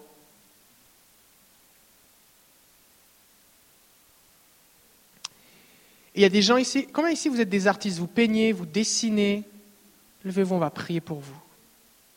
Si vous êtes sur Internet aussi, pourquoi on, se lève? C'est parce que c'est comme on est acteur, on dit par la foi je saisis, ok? Et qu'est-ce qu'on peut tendre nos mains vers eux? Seigneur, je bénis maintenant tous ces artistes au nom de Jésus. Au nom de Jésus, je viens contre les mensonges que l'ennemi leur a dit, comme quoi ce n'était pas important, comme quoi ça n'avait pas de valeur, comme quoi c'était méprisable. Je te prie pour tous ceux qui ont enterré ou mis de côté, ou qui ne savaient pas quoi faire, ou qui ont été rejetés, ou n'ont pas été acceptés, afin que maintenant tu viennes guérir et restaurer tout ce que tu as mis en eux. Et je prie maintenant pour qu'il y ait un fleurissement, un épanouissement, que tu viennes arroser ces dons, et que simplement ils puissent commencer ou recommencer, ou passer dans une nouvelle dimension à utiliser ces dons maintenant. Je prie que des gens soient puissamment fortifiés, guéris, délivrés et sauvés en voyant ces toiles, ces cartes, ces dessins, ces calligraphies, euh, euh, la poterie, les sculptures, euh, tout ce qui va être fait au niveau artistique. Je te prie pour ceux qui aussi font du, de l'artisanat. Et je te prie, Seigneur, qu'il y ait vraiment des cadeaux prophétiques qui soient relâchés. Tu vas leur montrer quoi fabriquer et ils vont le donner. Ça va être un signe, ça va être une marque dans la vie des gens, qui va être un puissant encouragement. Seigneur, on prie pour l'onction que tu as mise sur Betsaléel, qui a construit le tabernacle. Et c'est la Bible dit que c'est le premier homme dans la Bible sur qui ton onction, ton esprit a reposé. Et je prie que ton onction soit relâchée sur eux maintenant, que leur art, que ce qu'ils font avec leurs mains devienne passer à un niveau d'excellence supérieur, que tu leur donnes tes idées, ta créativité, et que ça se multiplie, Seigneur. Au nom de Jésus, au nom de Jésus, que Jésus reçoive toute la gloire au travers des arts. Amen. Amen. Merci, Kathleen. Wow. Charlotte. Euh, oui, ben la semaine passée, on est allé visiter mon frère. Puis euh, à la fin de la soirée, euh, il dit ben j'ai des douleurs dans les pieds, j'aimerais que tu pries pour moi, vous priez pour moi. Puis euh, la douleur lui montait jusque dans les jambes. Et puis on a prié pour lui, mais on a prié pour autre chose après. Puis j'ai oublié de lui demander si ça faisait encore mal. Mais comme je travaille dans le même building, cette semaine il est venu un matin pour demander des prières. Alors, j'ai dit oui. Puis, j'ai dit, euh, comment vont tes, pieds? Il dit, ça va bien. Et j'ai plus de douleur. Alors, euh, je veux remercier le Seigneur pour d'être fidèle. Puis, je sais que l'autre condition euh, va disparaître aussi, que le Seigneur prend soin de sa santé parce qu'il l'aime. Oui. Puis un jour, je voulais peut-être mentionner, parce que tout à l'heure, tu disais qu'il faut reprendre autorité. Un jour, j'étais allée en vacances avec, on avait pris une chambre double avec double lit pour éviter de payer deux. Puis euh, comme il dormait à côté de moi, il faisait de l'apnée du sommeil. Puis j'ai commandé, je lui ai commandé pendant la nuit à 4 heures du matin de respirer normalement. Puis euh, il a commencé instantanément à respirer normalement, mais lui, il ne savait pas. Alors, euh, plus tard, je lui ai demandé, j'ai dit, ben, est-ce que tu t'es rendu compte que tu ne fais plus d'apnée? Il m'a dit, ben, je ne sais pas. Ben, j'ai dit, est-ce que tu as moins de fatigue? Ben, il dit, je dirais que oui. Donc, euh, pendant deux soirs, il a pris, euh, il s'est enregistré avec son cellulaire, m'a envoyé l'enregistrement, puis il respirait complètement normalement. Ça faisait longtemps qu'il avait cette condition. Puis euh, on a refait un voyage quelques années plus tard, puis j'ai vu que c'était revenu. J'ai repris autorité, j'ai dit, je te commande de respirer normalement. Puis il a recommencé à respirer normalement, c'est disparu. Donc, il faut reprendre souvent autorité. Puis euh, ça fonctionne avec le ronflement aussi. Pour les femmes qui ont de la difficulté à dormir, ça fonctionne très bien. On commande à la personne d'arrêter de, ronfler, puis ça fonctionne très bien. On va relâcher cette autorité. Il y a des femmes ici qui sont en train de reprendre espoir. Si vous avez besoin de cette grâce, de cette autorité relâchée sur vous, levez-vous. Charlotte va prier pour que vous soyez capable de faire cesser les ronflements. Levez-vous, on va prier. Alléluia. Oh Seigneur, tu bénis. Il y a des hommes aussi, hein. Mais euh, Alléluia. Vas-y, tu pries. Oui, Seigneur, on te remercie que, Seigneur, tu nous donnes euh, ta grâce, Seigneur, tu nous donnes ton autorité. Seigneur, pour toutes les situations de nos vies. Alors aujourd'hui, je prie, Seigneur, qu'on réalise, Seigneur, qu'on a cette autorité en tout temps, Seigneur, qu'on n'a pas à subir les situations, mais Seigneur, qu'on se lève, Seigneur, comme une armée se lève, Seigneur, et puis qu'on prend autorité contre l'ennemi. Seigneur, l'ennemi veut nous détruire, veut détruire les gens autour de nous. Alors on prie qu'aujourd'hui, Seigneur, on qu'on qu'on- qu'on réalise, Seigneur, qu'on peut, Seigneur, faire des changements autour de nous, Seigneur.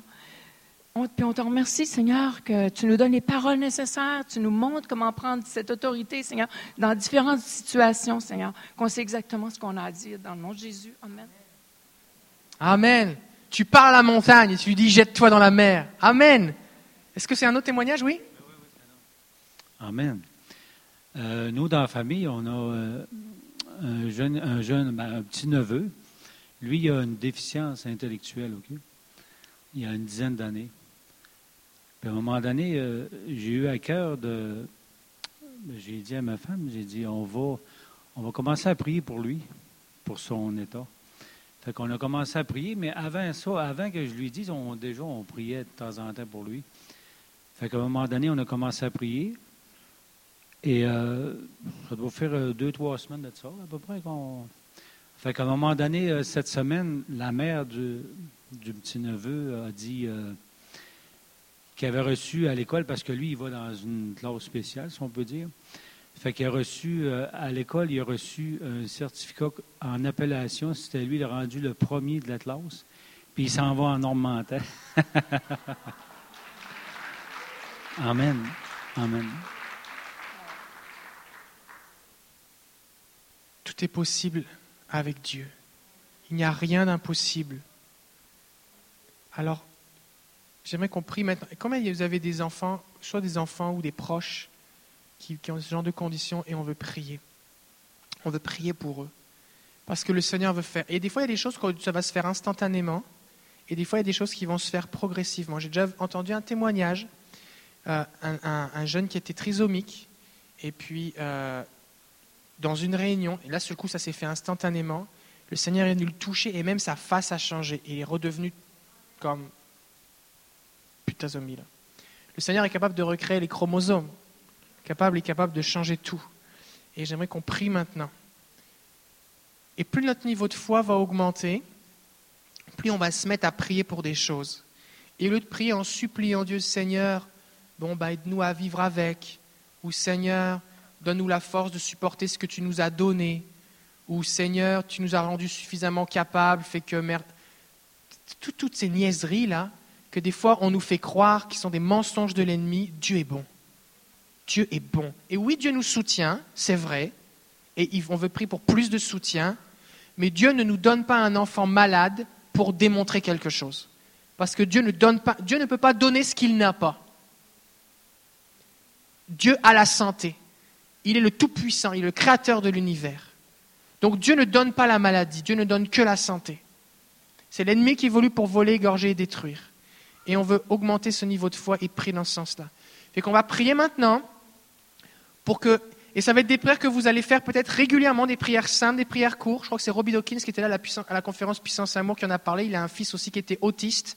Et puis avec sa femme, quand ils ont le diagnostic, ils ont décidé on va commencer à prier matin et soir, chaque fois qu'il se lave les dents, on va parler à l'autisme et on va lui dire de quitter maintenant, on va maudire l'autisme et on va déclarer la santé. Prière courte pendant qu'il se lave les dents tous les jours. Et puis son enfant a commencé tranquillement à s'améliorer, puis ils l'ont changé de classe, changé de classe, changé de classe, changé de classe, puis il est rendu dans une classe normale, puis il va vraiment de mieux en mieux. Il y a des choses qui sont progressives, mais on lâche pas. Il y a des choses, il faut persévérer sans se lâcher, sans se relâcher, parce que Dieu veut bénir.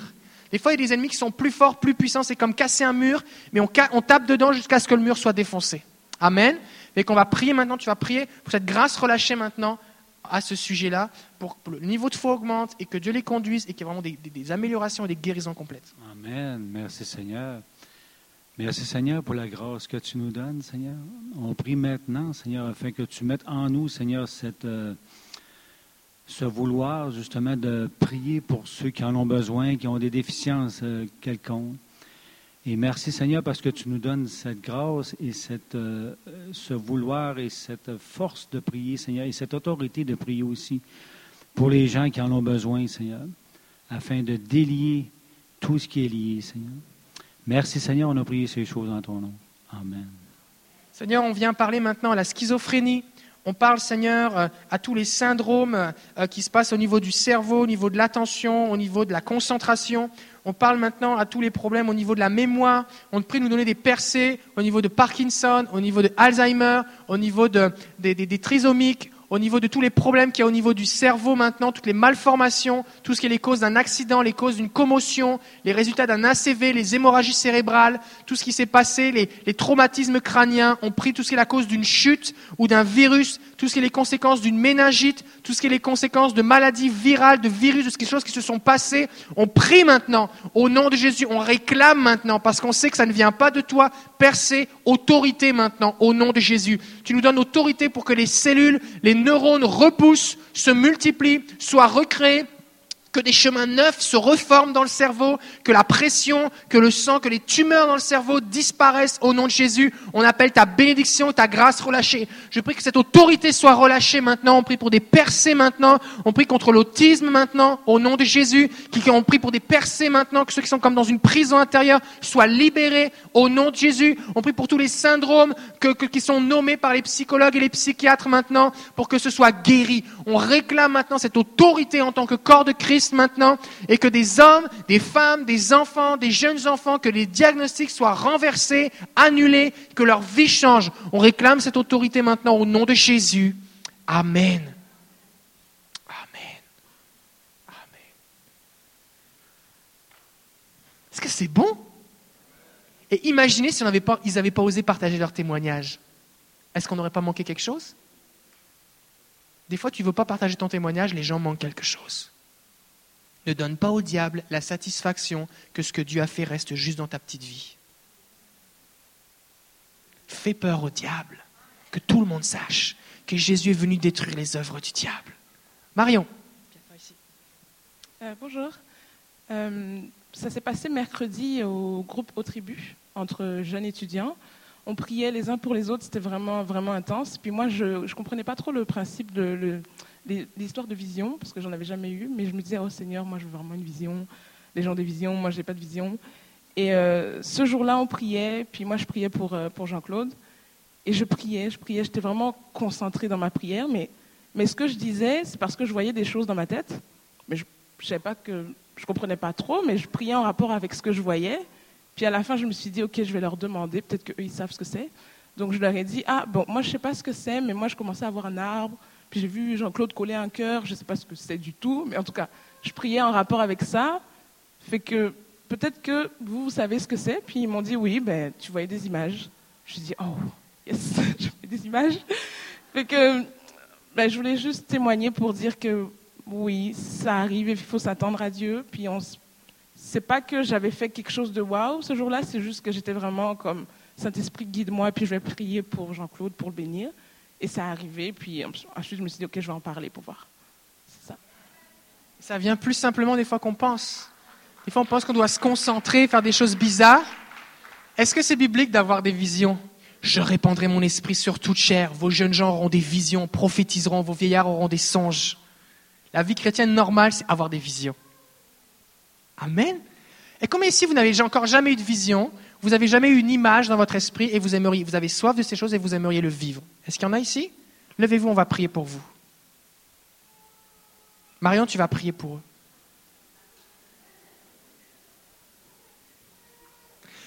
Comment on veut prier? On veut prier déjà pour que Dieu ouvre leurs yeux spirituels. L'apôtre Paul va prier dans Éphésiens chapitre 1 verset 17, il va dire, je prie que le Père illumine les yeux de votre cœur. Donc on veut prier pour que les yeux spirituels s'ouvrent. Ma fille qui a 4 ans dit, papa, moi j'ai quatre yeux. J'ai deux yeux et deux yeux de vision. Elle a deux papas, il y a moi et son papa au ciel. Fait tout le monde a des yeux spirituels. Des fois, on les a fermés, des fois, on n'ouvre pas les ouvrir, ou des fois, on voit, mais on ne veut pas regarder. Et en fait, c'est plus simple que ce qu'on pense. Donc, on veut prier pour ça. Et on veut prier aussi pour que, Dieu leur donne toute l'intelligence et la sagesse, tout ce qui est nécessaire pour qu'ils puissent faire quelque chose avec ce que Dieu leur montre. Puis il un fruit relâché au travers de ça. C'est bon? Euh, Alléluia. Merci Seigneur pour toutes ces personnes qui sont ici dans ce lieu. Seigneur, je te prie de les bénir abondamment au nom de Jésus, Seigneur. Je te prie de permettre, Seigneur, que leurs yeux spirituels soient ouverts. Seigneur, qu'ils soient attentifs à ton Saint-Esprit, Seigneur. Que vraiment ils puissent utiliser ce que tu leur donnes, Seigneur Jésus. Que nos cœurs soient ouverts à toi. Que tu puisses nous utiliser puissamment. Que tu puisses nous parler, Seigneur, à travers des images, à travers des visions, à travers, Seigneur, euh, euh, des paroles, Seigneur Jésus. Je te prie maintenant que les yeux soient ouverts au nom de Jésus, Seigneur, qu'on puisse être attentif à toi, qu'on soit à l'écoute, Seigneur Jésus, que tu sois notre guide, Seigneur, que l'on puisse utiliser ce que tu nous donnes, Seigneur, pour ta gloire, Seigneur. Vraiment, je bénis ces personnes dans le nom de Jésus, Seigneur. Merci pour ce que tu fais, merci pour ce que tu continues de faire, Seigneur, et que toute la gloire te soit rendue au nom de Jésus. Amen. Amen. Alléluia. Bon là, il faut arrêter, hein, parce que tout le monde se rajoute, là, c'est les deux derniers. ça se rajoute, ça finit plus là. On est-tu béni Et Jésus, des fois, les gens, ils écoutaient Jésus pendant trois jours sans manger, ils avaient oublié de manger. Est-ce que tu penses que c'était une bonne réunion? Ça fait trois jours, tu as oublié de manger. Et il y avait des enfants. Plus Seigneur. Bonjour. Ton prénom? Sténa. Oui. Euh, moi, j'ai trois petits témoignages à donner. C'est très très court. En fait, j'ai expérimenté une confiance aveugle dans le Seigneur. J'ai eu une petite situation euh, le mois dernier et j'étais inquiète par rapport à mes finances. Et le Seigneur a fait grâce pendant que je ne m'y attendais pas. Il y a deux personnes qui m'ont appelé. Puis, sans savoir le problème par lequel je passais, ils m'ont donné de l'argent. Donc, ça m'a permis de répondre justement à mon problème. La deuxième chose, c'est parce que j'ai prié pour une amie qui voulait avoir des visions. Moi, j'en ai jamais eu. Et j'ai simplement relâché cette parole dans sa vie. Et le même soir, elle m'a dit qu'elle a commencé à avoir des visions. Puis la troisième chose, c'est parce que je suis allée chercher quelque chose dans la foi. Donc je voulais avoir un document avant une date précise et j'ai témoigné avant de l'avoir. Et la journée à laquelle je m'attendais, elle est arrivée. Gloire à Jésus. juste, qu'est-ce que tu as dit précisément concernant ce document? Est-ce que tu l'as appelé? Tu as dit comme je vais l'avoir tel jour Tu en as parlé Qu'est-ce, Concrètement, qu'est-ce qui s'est passé? J'ai pris une feuille j'ai dit, Seigneur, j'ai besoin de ce document, tu sais que j'en ai besoin. Je déclare que je le reçois et je témoigne dimanche à l'église. J'ai écrit mon témoignage sur la feuille et j'ai dit, il y a un verset que j'aime bien où on dit, quand tu tournes ton regard vers le Seigneur, euh, tu n'es pas recouvert de honte. J'ai dit, ok, je vais aller à l'église puis je vais témoigner parce que je sais que je vais la voir. Et euh, ça s'est passé comme ça. Alors attends juste, donc tu l'as écrit, je crois que je vais la voir telle date. Est-ce donc le dimanche, tu as été témoigné. Est-ce que tu avais déjà le document? Non, j'ai témoigné avant d'avoir le document. Tu as témoigné que tu allais avoir le document Le lundi. Le lundi, le lendemain, et tu l'as eu Oui, je l'ai eu. Waouh. Est-ce qu'au niveau des délais, est-ce que c'était normalement un délai qui était supérieur Oui. Oui, hein j'avais pas de suite, donc je ne savais pas quand ça allait arriver. J'ai simplement déclaré qu'il fallait que ça arrive maintenant parce que j'en avais besoin maintenant. Est-ce que c'est est -ce c'est biblique de dire quelque chose que ça arrive? Ça veut dire quoi, Romains 4, 17 Voilà. La puissance de la parole prophétique. Oh, on est-il béni Donc, prophétiser, c'est encourager, consoler, exhorter. On peut dire amener des, les choses de destiner, les choses que, que Dieu s'en vienne, que Dieu déclare, mais aussi des choses qu'on va amener à l'existence. Et Dieu veut vous amener à rentrer dans cette dimension-là. Alléluia. Tout à l'heure, Pasteur Mathieu, je pense, va en parler. Fait que on va prier là-dessus sur tout ça. Merci Sténa. Dernier témoignage.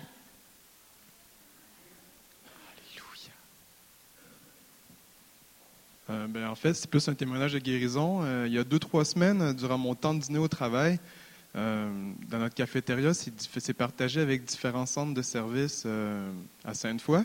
Puis j'avais dit au Seigneur, ben oui, Seigneur, ce midi, je vais, prendre un risque, même si mes collègues peuvent être là, je vais prier pour quelqu'un. Puis je vois quelqu'un, un, jeune homme qui arrive avec une canne. Je dis, ah, ben, ça c'est facile, c'est une fouleur, quelque chose. Puis finalement, j'ai comme hésité. Finalement, je suis allé. Puis euh, quand j'ai commencé à parler avec lui, il m'a parlé que c'était plus ça faisait trois fois qu'il revenait de chirurgie d'une chirurgie. En fait, ça faisait trois fois qu'il avait eu une chirurgie au pied parce qu'il était affecté d'un syndrome de. Attendez, je l'ai écrit. C'est un syndrome qui s'appelle le syndrome de Morton. En fait, en bref, c'est euh, des, tumeurs qui se développent sur les nerfs, euh, au niveau des nerfs, au niveau de la troisième articulation du pied. Puis euh, lui, en fait, ça faisait la troisième chirurgie, puis qu'on lui a dit que c'était la dernière chirurgie qu'il allait avoir parce que et la douleur allait toujours revenir comme ça, puis qu'il trouvait ça dommage parce que ça affectait sa vie de famille, tout ça. Puis là, j'ai demandé de quantifier sa douleur, puis il m'a dit, ben, en ce moment, j'ai mal, euh, mettons, 6 sur 10. Il me dit, ben, dans fond, en ce moment-là, il faudrait vraiment un miracle. Puis euh, je suis venu comme ça parce que Jésus va vous guérir. Cette fois, des fois, je dis Jésus veut vous guérir, mais là, c'était vraiment plus Jésus va vous guérir. Puis il m'a dit, oui, d'accord, on, on allait prier. Puis euh, j'ai prié, j'ai maudit le cancer, puis euh, finalement j'ai demandé comment ça allait. Il avait plus mal à son pied, puis même il ne me l'avait pas dit, mais il y avait de la douleur à son genou, dans la même jambe, puis la douleur était même plus là, puis il a commencé à marcher. Puis sa canne, il marchait euh, beaucoup mieux que, ce qu'il avait de l'air, mais il m'a dit qu'on allait se recroiser à un moment donné, mais il semble que Jésus a agi dans son cœur. Oui, puis en plus de ça, il commençait à connaître le Seigneur avec sa famille euh, depuis quelques mois. Il me, il me parlait, c'était comme euh, une rencontre avec le Seigneur pour lui. C'est un partage. Alléluia! Alléluia! Est-ce qu'on peut se lever, donner gloire à Jésus? Seigneur, on t'élève, on élève ton nom, on te donne toute la gloire, on te célèbre. La Bible dit que tes hauts faits, tes œuvres célèbrent tes louanges. On donne gloire à ton nom, Seigneur. Tu es digne d'être élevé, tu es digne d'être exalté. Est-ce que vous êtes prêts à adorer le Seigneur d'une autre façon par vos chants, votre adoration, par vos danses, par vos cris de joie? Alléluia.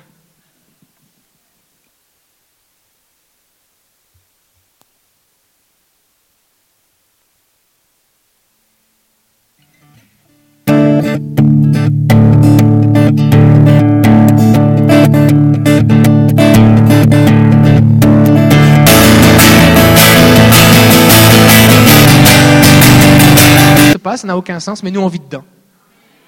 Et Dieu nous a bénis. Et Dieu m'a dit, ça va être une semence. Il y a des moments où Dieu te demande de semer. Il Dieu te demande d'honorer. Ce matin, on a la joie d'avoir Mathieu Gatté, qui nous vient de France. Et euh, je vais le présenter dans quelques instants, mais juste que vous réalisez qu'on est béni d'avoir des, francophones qui viennent jusqu'au Québec. Et euh, on est béni de cela. Et on veut honorer son ministère. Et le principe de l'honneur, c'est vraiment important, et c'est important que dans la francophonie, on comprenne le principe de l'honneur. L'honneur, qu'est-ce que ça veut dire? Eh bien, ça ne veut pas dire que je paye pour avoir des choses. Ça, c'est les médiums qui font ça. C'est les charlatans. C'est les, euh, les, soi-disant pasteurs qui demandent de payer pour avoir des prières. Ça, c'est pas de Dieu. Mais l'honneur, c'est pas je paye pour obtenir, c'est je reconnais que ce que Dieu a placé sur la vie de cette personne, je reconnais ces choses et je veux investir dans sa vie. Parce que quand on investit dans les ministères, eh bien, qu'est-ce qui se passe? C'est que ça leur permet de faire plus de ministères. La raison pour laquelle on est béni de l'avoir ici au Québec et qu'il ne fasse pas son ministère juste à Brignoles, c'est parce qu'il peut prendre l'avion. Comment vous savez que l'avion, ça coûte cher? Euh, et, alors, on veut, on veut investir dans son ministère. Donc, honorer, c'est reconnaître la personne du Saint-Esprit sur quelqu'un. Honorer aussi, eh bien, ce n'est pas quelque chose qu'on fait après, c'est quelque chose qu'on fait avant. C'est un acte de foi. C'est pas comme, oh, j'ai été béni, bon, bah, je vais donner. J'ai pas, pas, j'évalue la personne. Si je, choisis d'honorer en avance, c'est par la foi. Et tous les gens qui vont s'approcher de Jésus, qui vont l'honorer, qui vont reconnaître, la bénédiction va venir après. Et, c'est vraiment un principe important qu'on puisse comprendre, le principe de honorer. Donc, vous pouvez écrire euh, vos chèques à l'heure du Carrefour des Nations. Et puis, euh, voilà, on va faire la déclaration d'offrande. Fait que ce qu'on fait pour la déclaration d'offrande, on va se lever. Vous n'êtes pas obligé, hein, mais si vous voulez vraiment être béni. Là. Et puis, on va. Euh, on va euh, chaque fois que c'est quelque chose que vous voulez avoir, vous dites Amen. Pourquoi? Parce que ça veut dire ainsi soit-il, que ça arrive. Par exemple, je vais avoir un nouvel emploi. Vous n'avez pas d'emploi. Amen. Crie Amen par la foi, ok? Et si c'est quelque chose que vous avez déjà vécu, Dieu a déjà pourvu à vos besoins récemment ou euh, dans votre vie chrétienne en rapport avec ça, vous dites Alléluia, parce que c'est vrai, ça marche. Ça crée un climat de foi, c'est bon? Vous pouvez le crier avec tout votre cœur. C'est bon? Ok. Alors que nous te donnons cette offrande, Seigneur, nous croyons en toi et nous nous attendons à ce que tu ouvres le ciel. Amen. À ce que le ciel envahisse la terre. Amen. À ce que les réserves du ciel soient relâchées. Amen. Et que des miracles soient créés. Amen. Nous nous attendons à recevoir de toi des rêves et des visions, des visitations angéliques. Amen des rencontres avec toi et des manifestations divines. Amen. Nous croyons que tu nous accordes ton onction, tes dons et que tu révèles ton appel sur nos vies. Amen. Nous croyons que tu nous accordes de meilleurs postes, des augmentations, ta provision et tes ressources afin que nous allions vers les nations, établir ton royaume en sauvant et libérant des gens de toutes les générations. Amen. Merci Père, parce qu'alors que je joins mes ressources aux tiennes, tu déverses sur moi ta faveur, tes bénédictions et ta croissance, afin que j'ai plus qu'assez pour collaborer avec le ciel et voir Jésus recevoir sa pleine récompense. Alléluia. Amen. Vous pouvez vous asseoir les placer, ils vont passer les paniers, vous pouvez donner dans le panier. Vous pouvez donner aussi sur Internet, sur PayPal, ceux qui vous nous suivez. Ça fait vraiment une différence, c'est ce qui nous permet de continuer. Fait qu'on vous bénit, merci pour, qui, pour tous ceux qui nous suivez. Puis aussi, si vous nous suivez sur YouTube, vous pouvez chatter, écrire des choses. Si vous vivez des choses, dites-le nous. On veut savoir un peu ce que vous vivez en direct. Plusieurs ressentent la présence de Dieu chez eux. On a le mois prochain, au mois de mai, ça va être un peu spécial parce qu'on va avoir une conférence. Si on peut mettre la diapositive de la conférence. Et ça s'appelle Rivière de gloire. Ça va être ici avec James Lévesque. C'est le monsieur qui n'a pas beaucoup de cheveux en haut. James Lévesque a été assistant du pasteur Rodney Howard Brown. Rodney Howard Brown, c'est vraiment un homme, c'est un Sud-Africain qui marche dans la puissance de Dieu. Et c'est lui qui a euh, vraiment communiqué quelque chose à Randy Clark, qui était à, l'origine du réveil qu'il y a eu à Toronto et un peu partout dans le monde. Et Randy Clark témoigne que quand Rodney Howard Brown a prié pour lui, la puissance de Dieu est tombée sur lui, il est passé vraiment dans une autre dimension. Et puis lui, c'était son assistant. Fait que ça va être bon. Et puis on va aussi avoir euh, euh, Charlie, Charlie et Samuel Robinson, qui ça fait plusieurs années qu'ils viennent nous voir chaque année. C'est vraiment une bénédiction. Hommes et femmes de Dieu qui marchent vraiment beaucoup dans la gloire de Dieu, l'onction prophétique. Et à chaque fois qu'ils sont venus, notre Église est passée dans une autre dimension. Puis euh, c'est vraiment pas juste on vient écouter des gens, c'est on reçoit, il y a quelque chose qui est, qui, est, qui est, laissé, qui est déposé, des manteaux de Dieu qui sont relâchés. Et ça va vraiment être bon. Donc vous pouvez vous inscrire sur notre site internet. C'est 20 dollars pour 4 jours tous les soirs, mercredi soir, jeudi soir, vendredi soir, samedi soir, c'est pour tout le monde. Et les matins, jeudi matin, vendredi matin, samedi matin, c'est pour les femmes uniquement. Quelque chose vraiment spécial pour les femmes. C'est 20 dollars pour les 8 réunions. Et donc, ça va être ici même.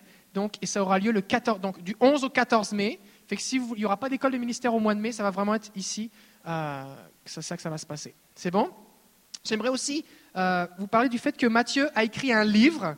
Euh, et j'ai eu le privilège d'écrire un peu la, une, préface, remerciement, je ne sais pas comment on appelle ça, dédicace. Et euh, j'ai vraiment été béni. Quand j'ai lu le livre, j'ai lu le manuscrit à l'avance. Tu ne fais pas une dédicace si tu n'as pas lu le livre, forcément. Là, j'ai commencé à lire le livre, c'était bon. Puis plus je lisais, c'était de plus en plus bon. Et à la fin, je me suis dit, c'est vraiment bon. J'avais envie de le prêcher direct. C'était vraiment bon. Donc c'est vraiment un excellent livre. C'est le premier livre de Matthieu. Ça s'appelle Entrer dans la saison de Dieu. C'est une étude du chapitre 1 Corinthiens 16, 7. 1 Corinthiens 7, être des ambassadeurs de Dieu, faire la fonction d'ambassadeur, c'est vraiment excellent. Fait que je vous le recommande. On en a juste 50 exemplaires qui sont disponibles à l'arrière. Vous pouvez vous les procurer tout à l'heure à la fin de la réunion. C'est mon privilège d'introduire Mathieu Gatté, maintenant qui nous vient de Brignoles. Je connais Mathieu depuis 10 ans maintenant on a fait, euh, on était à l'école biblique ensemble et on parlait souvent du Saint-Esprit. Lui et moi, on a eu des, toutes sortes d'expériences avec le Saint-Esprit. On s'est reconnecté en vivant plus. Et puis, c'est vraiment un homme de Dieu, un, homme sur la parole, un homme qui, écoute le Seigneur, un homme de foi. Et c'est vraiment mon privilège de l'accueillir maintenant. Est-ce qu'on peut accueillir Mathieu Gatté, s'il vous plaît?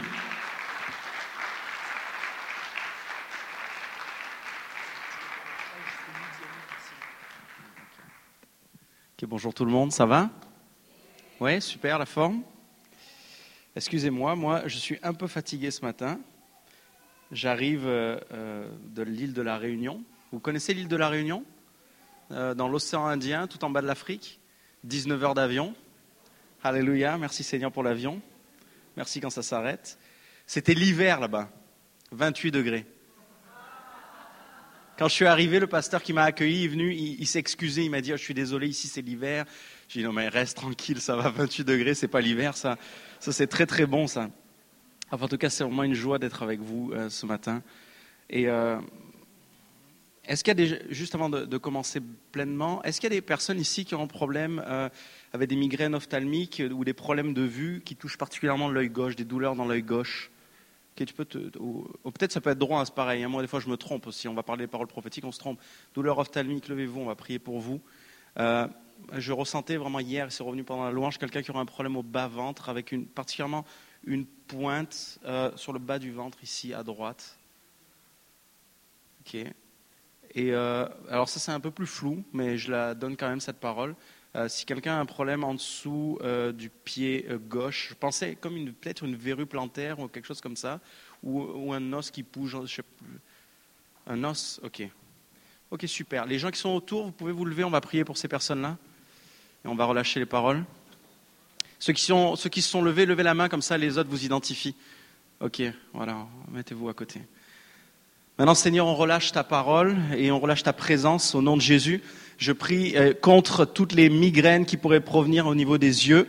Je prie contre les problèmes de vue qui pourraient engendrer des migraines ou même peut-être des tumeurs qui sont euh, cachées et qui engendrent des problèmes au niveau, de, au niveau des maux de tête. Au nom de Jésus, on prie que les maux de tête maintenant s'en aillent au nom de Jésus. Que ta liberté prenne place, que ton soulagement prenne place. Tu es Dieu et tu soulages ton peuple. Au nom de Jésus, je prie pour les problèmes dans le ventre maintenant, que tu puisses passer Saint-Esprit et que tu enlèves tout problème, que ce soit des problèmes intestinaux ou des problèmes peut-être euh, euh, comme des blocages dans le ventre ou des douleurs comme des pointes euh, dans le bas-ventre. Au nom de Jésus, on prie que toute douleur s'en aille maintenant pour que les personnes puissent rendre gloire à Dieu. Et je prie maintenant pour les personnes qui ont des problèmes aux pieds et j'ordonne maintenant aux verrues plantaires, aux os qui poussent tordus ou qui se mettent ou, ou aux kystes ou toutes, toutes ces choses de partir maintenant dans le nom de Jésus. On prie pour que les pieds soient en bonne santé, pour qu'il n'y ait plus aucune douleur lorsqu'on pose euh, la plante des pieds par terre. Maintenant, dans le nom de Jésus, on prie que les guérisons se manifestent et que tout ce qui est contre la volonté de Dieu, tout ce qui est contre le bien-être que Dieu a prévu pour nous,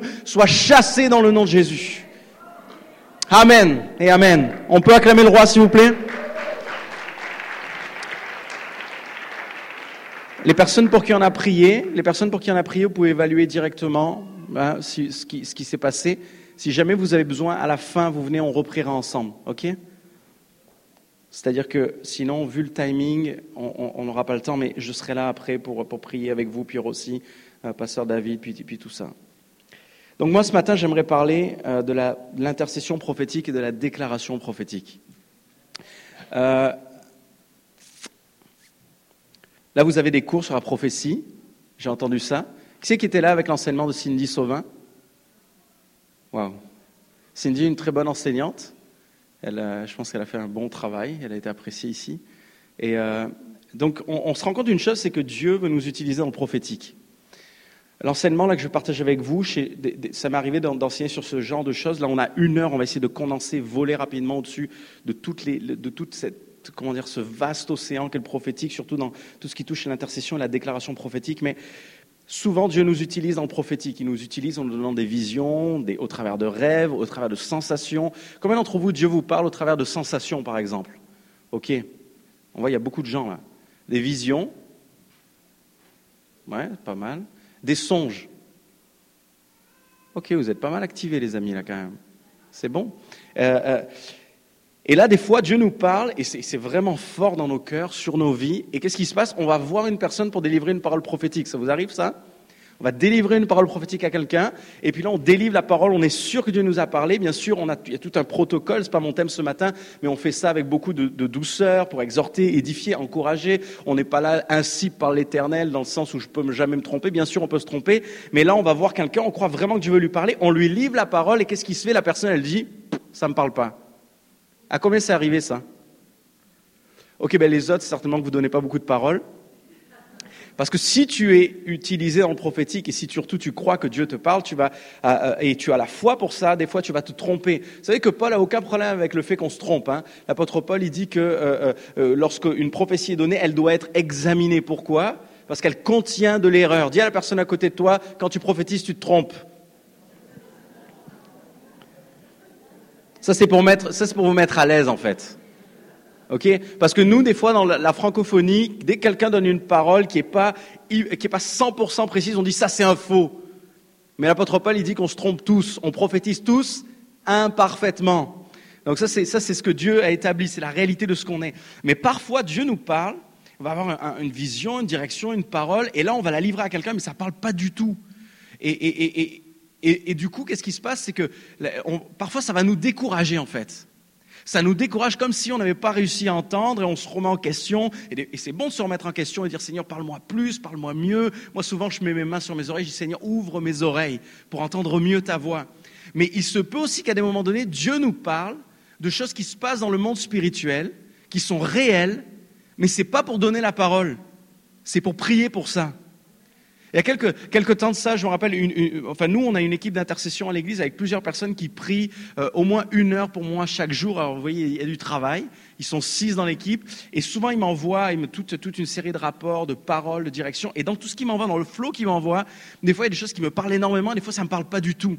Mais quand ça me parle pas du tout, je leur dis une chose il est possible que ce soit une stratégie de l'ennemi sur ma vie, que Dieu est en train de vous montrer. Priez contre ça. Peut-être que Dieu est en train de vous montrer quelque chose qu'il a à cœur de faire avec moi. Priez pour que ça s'accomplisse. Parce qu'on découvre une chose dans la parole de Dieu, c'est que l'intercession prophétique, c'est c'est réellement, ce n'est pas juste se mettre à un endroit et rabâcher des prières à Dieu. Dans l'évangile de Matthieu, Jésus enseigne sur la prière, il dit, ne, ne pensez pas, ne priez pas comme les païens qui pensent qu'à force de paroles vont être exaucés. En d'autres mots, vous savez, il y a une parabole dans la Bible, la parabole du juge inique, et il y a des gens qui ont pris cette parabole et ils en ont fait une doctrine en disant ce que Dieu aime, c'est quand tu lui répètes 100 fois par jour toujours les mêmes trucs. À un moment donné, il a trop marre, il te dit ok, je te le donne. Ça, c'est pas le cœur de Dieu, ça. Bien sûr, y a toute la notion de persévérance, tout ça, on va en parler. Mais ce que Dieu veut faire aussi, c'est nous parler en nous donnant des directions et qu'on s'aligne avec sa volonté. Il nous montre comment prier et afin que je puisse commencer à déclarer ce que lui me dit. Et lorsque je le déclare, ça prend place. Ça se met en mouvement. Euh, dans l'épître de Jacques, Jacques va dire, vous ne recevez pas pourquoi? Parce que vous demandez mal. Vous imaginez ça? Il est donc possible de prier, d'être une femme de prière, un homme de prière, persévérant, intercéder, mais toujours prier mal. Moi, j'ai pas envie de ça, quoi. L'apôtre Paul dit à l'inverse, il dit euh, je ne combats pas comme battant l'air. En d'autres mots, Paul dit moi quand je donne un coup de poing, c'est précis, ça fait mal. Boum. Ça que Dieu veut faire avec nous, nous équiper afin qu'on soit capable de donner des coups qui sont précis. On voit dans le livre de Daniel, par exemple, on, va rentrer dans des textes un peu plus précis, mais dans le livre de Daniel, par exemple, chapitre 9, chapitre 10, on voit que euh, euh, Daniel vit tout un, Dieu lui révèle tout un combat spirituel qui prend place avec des anges, des dominations, des autorités. Puis lui, il est juste là en train de prier pour quelque chose de particulier, pour connaître la destinée de son peuple. Il, veut juste avoir une parole, Daniel. Et on voit que un ange prend la parole à Dieu et elle va la- il va la porter à Daniel. Et alors qu'il est en train de la porter à Daniel, il y a une autorité qui se lève, qui combat l'ange. Puis là, un deuxième ange arrive, puis à deux, ils arrivent à battre l'autorité. Puis là, l'ange arrive, oh tiens, voici la parole. C'est juste pour une parole, tout ça. C'est pas pour une maladie, c'est pas pour euh, euh, quelque chose de, de- qui change la face de l'humanité. Juste pour une parole, il y a du combat spirituel. Alors imaginez, les amis, lorsqu'on a des, choses qui, sont, qui brûlent dans nos cœurs, qu'on veut aller dans des, euh, des choses importantes pour nos vies, comme par exemple l'appel de Dieu, tout ça. Imaginez le- le- le- l'intensité du combat qui prend place pour qu'on puisse y aller et l'obtenir. Donc on doit avoir des yeux ouverts pour comprendre. En Genèse, juste, juste vous rappeler des principes sur le prophétique, sur l'intercession. Vous voyez, l'intercession et la déclaration prophétique, c'est des choses qui sont liées.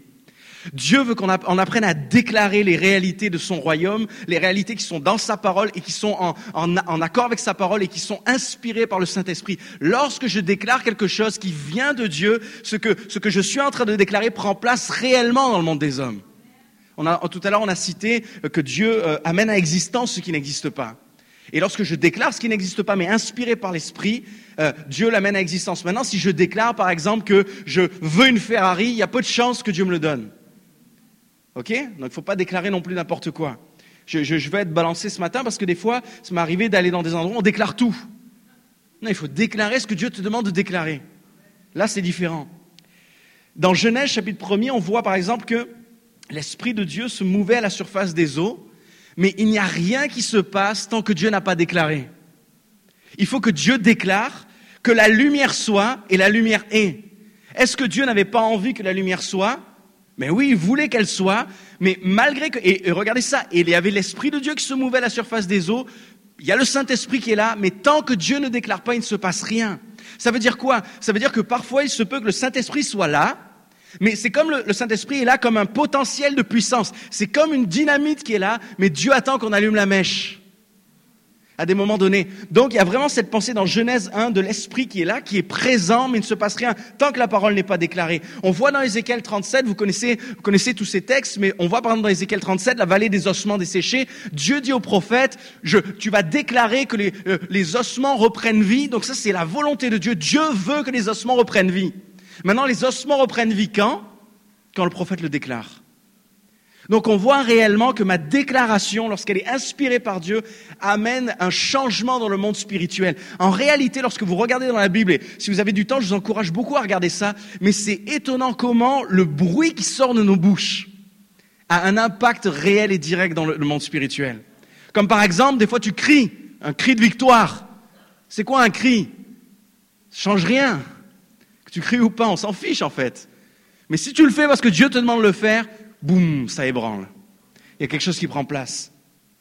On découvre euh, des principes du royaume de Dieu au travers, par exemple, de ces textes, Genèse 1 et Ézéchiel 37, c'est que l'action de Dieu se déploie au travers de la parole et qu'un homme, une femme inspirés par Dieu qui déclare ce que l'Esprit lui dit de déclarer, ça change les choses dans le monde spirituel. Et ça, c'est ce que Dieu veut faire avec chacun de nous. Dieu veut pas, vous savez, parfois les chrétiens, nous sommes comme des gens qui ont été équipés avec une mitraillette. la mitraillette, c'est la prière. Combien croient que la prière, c'est puissant? Ok, ça, vous êtes convaincus de ça, ok. La prière, c'est puissant. Mais les chrétiens, des fois, on a, une mitraillette, et comme on ne sait pas quoi prier, on tire partout. Et des fois, on touche des choses. Alléluia Ok? Maintenant, j'aimerais vous dire qu'il est possible que Dieu, lui, veuille qu'on n'utilise qu'une balle à chaque fois pour faire mouche. Juste one shot, boum. Notre vocation, c'est d'amener sur terre le royaume de Dieu. C'est ça que Dieu veut faire avec nous. On, parle par exemple de la guérison, des délivrances, tout ça. Dieu veut amener son règne sur la terre. Il veut amener son royaume. Dans Luc au chapitre 12, si on peut afficher ce verset, Luc 12, 32. Ça, c'est un des versets, moi, qui, me touche tout le temps parce que je trouve qu'il y a tellement d'amour dans ce verset. Dans Luc chapitre 12, verset 32, euh, Jésus va dire, ne crains pas, petit troupeau, car votre Père a trouvé bon de vous donner le royaume. Dieu a trouvé bon de nous donner le royaume. On n'a pas mérité le royaume, on n'a rien fait pour ça, mais Dieu a trouvé bon de nous le donner. Et lorsque vous regardez le mot royaume, et ça c'est partout dans le Nouveau Testament, le mot royaume, c'est basilia en grec, et ça veut dire littéralement, Dieu vous a donné le droit de régner. Dieu vous a donné le droit de dominer. Ça, c'est très puissant. Dieu vous a donné le royaume. Ça veut dire qu'on a été établi dans la hiérarchie qu'il y a dans le monde spirituel et sur la terre. Nous étions, à cause du péché, on est les derniers dans la hiérarchie. Mais là, Dieu vient, il nous restaure. Et qu'est-ce qui se passe? C'est que dans le monde spirituel, il y a des anges, il y a des démons. Dieu nous a élevés au-dessus d'eux. Nous avons plus d'autorité que les anges et les démons, par exemple. Ah oui. Il nous a élevés au-dessus de Satan. Pas sûr, hein? Mais oui Dans Proverbe 18, 21, quelques versets juste pour vous parler de la puissance de ce qui sort de notre bouche. Proverbe 18, 21, il est dit quoi? Vous devez connaître ces versets. La mort et la vie sont au pouvoir de la langue. Nous, nous souvent, on, utilise ces versets pour dire il ne faut pas critiquer. Bien entendu, si tu critiques, tu es en train directement d'être une, arme entre les mains de l'adversaire. Lorsque tu calomnies quelqu'un, tu es une arme entre les mains de l'adversaire. Ce que tu vas déclarer peut faire du mal. Tu peux, ta langue peut être une arme. Il est dit que c'est un petit, instrument, la langue, mais elle allume des grands feux. Mais il y a aussi une dimension spirituelle, c'est que je peux déclarer la vie. Il est dit aussi, par exemple, que euh, notre bouche est faite pour bénir, non pour maudire. Ça veut dire qu'elle a une, réelle fonction. Lorsque je déclare quelque chose, ça peut engendrer directement la vie ou ça peut engendrer directement la mort. Et dans le royaume de Dieu, ce que Dieu attend de nous, c'est que ça amène la vie. Euh, et on va aller dans Romains 8, s'il te plaît, Romains 8, verset 6. il est dit ceci, l'affection, et l'affection de la chair, c'est la mort, tandis que l'affection de l'esprit, c'est la vie et la paix. Là, ce verset, il est très puissant, les amis. Lisez dans Romains chapitre 8, verset 6. Il y a toute cette, toute cette explication que fait Paul sur la chair, sur l'esprit. Et nous, nous sommes la génération de l'esprit. On est les, les, les enfants de l'esprit. On, on, marche avec Dieu, avec l'esprit de Dieu en nous sur cette terre. Et dans Romains 8, verset 6, euh, euh, Paul déclare, l'affection de l'esprit, c'est la vie et la paix. Le mot affection ici, en grec, c'est phroné, phronéma. Ça veut dire, dit, littéralement, ça veut dire celui qui pense selon l'esprit amène la vie et la paix. C'est pas juste l'affection du genre j'aime bien le Saint-Esprit. C'est pas ça. Ou c'est pas oh, moi euh, euh, j'aime euh, le hockey puis j'aime le Saint-Esprit. C'est pas ça. C'est réellement celui qui pense selon l'Esprit amène la vie et il amène la paix. Pourquoi? Parce qu'il va être utilisé par Dieu pour spirituellement ouvrir des puits de vie et des puits de paix partout autour de lui. Et une des choses que Dieu veut qu'on fasse, un des mandats qui nous a été donné, c'est nous-mêmes sur cette terre d'amener la vie et d'amener la paix. Pourquoi? Parce que la vie, Satan veut la détruire. Notre, appel, nous, c'est de lui dire, tu veux détruire la vie, nous, on amène la vie. Jésus a amené la vie, il nous regarde, il dit maintenant, c'est à vous d'amener la vie. Le deuxième mandat, c'est la paix. Pourquoi la paix? Parce que Satan, lorsqu'il est venu dans le jardin et qu'il a volé qu'il a fait, qu'il a amené le péché et qu'il a, il a amené Adam à lui donner l'autorité, la première chose qui prend place, c'est que la paix va disparaître du cœur d'Adam. Il va dire, il va avoir honte et il va avoir peur. Et ce que Dieu attend de nous, c'est qu'on restaure la paix. Ces deux choses sont tellement importantes. La vie et la paix. Dans ton ministère d'intercession, dans ta position d'intercesseur, ce que Dieu veut faire, c'est que tu sois un instrument qui amène la vie et un instrument qui amène la paix. Et on va voir tout ce que ça englobe euh, ce matin. Mais juste, juste quelques pensées sur la paix. Dieu veut qu'on amène la paix. Dans Luc 10, versets 5 et 6, s'il te plaît, on va afficher ça.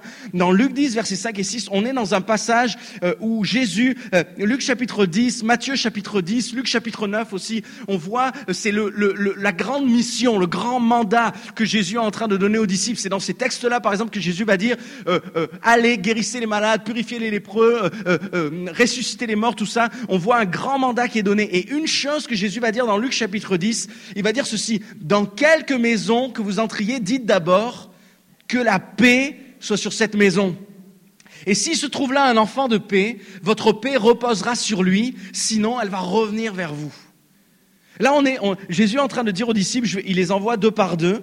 Et puis, tout le passage où il dit, euh, euh, il est question aussi de d'aller euh, comme des brebis au milieu des loups, tout ça. Et là, il leur parle d'une parole qui, est même étonnante, que première chose à faire lorsque tu arrives dans un endroit, déclare la paix sur la maison. C'est comme si Jésus est en train de leur expliquer, voici la raison pour laquelle vous êtes sur cette terre. c'est d'amener la paix partout où vous êtes. Souvent, ce qui se passe, c'est que les, les croyants, on a compris ça. Par exemple, on, sait que Dieu veut nous utiliser pour la paix, donc ce qu'on va faire, c'est qu'on va être des instruments de paix dans le sens où on va encourager pour la paix, on va aller voir nos voisins, on va leur taper dans le dos pour qu'ils soient dans la paix. Mais il y a aussi une dimension spirituelle à tout ça.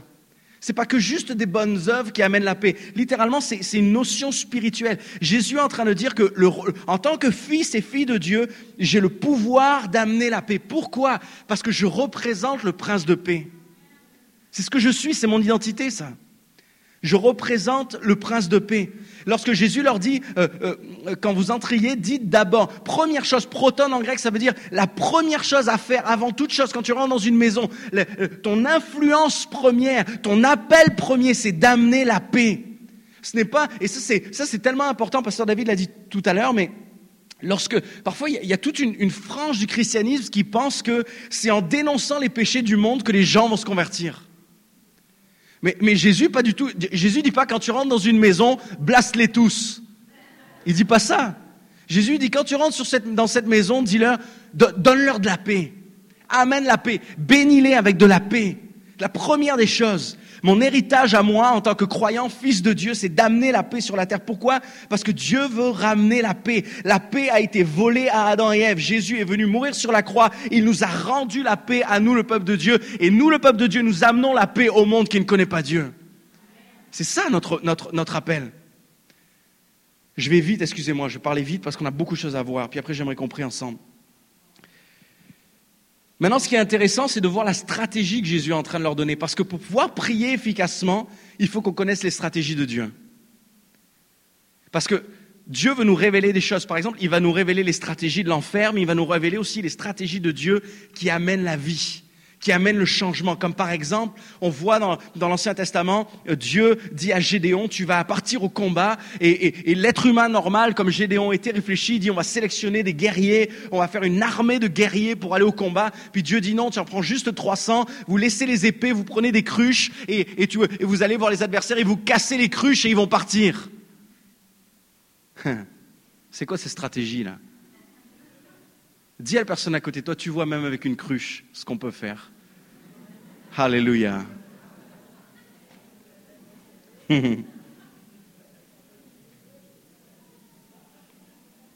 On voit cette pensée, Dieu veut nous montrer les stratégies.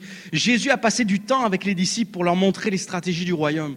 Le problème, c'est que souvent les disciples qui étaient avant, avant la, la dispensation du Saint-Esprit comprenaient pas ce que Jésus leur disait.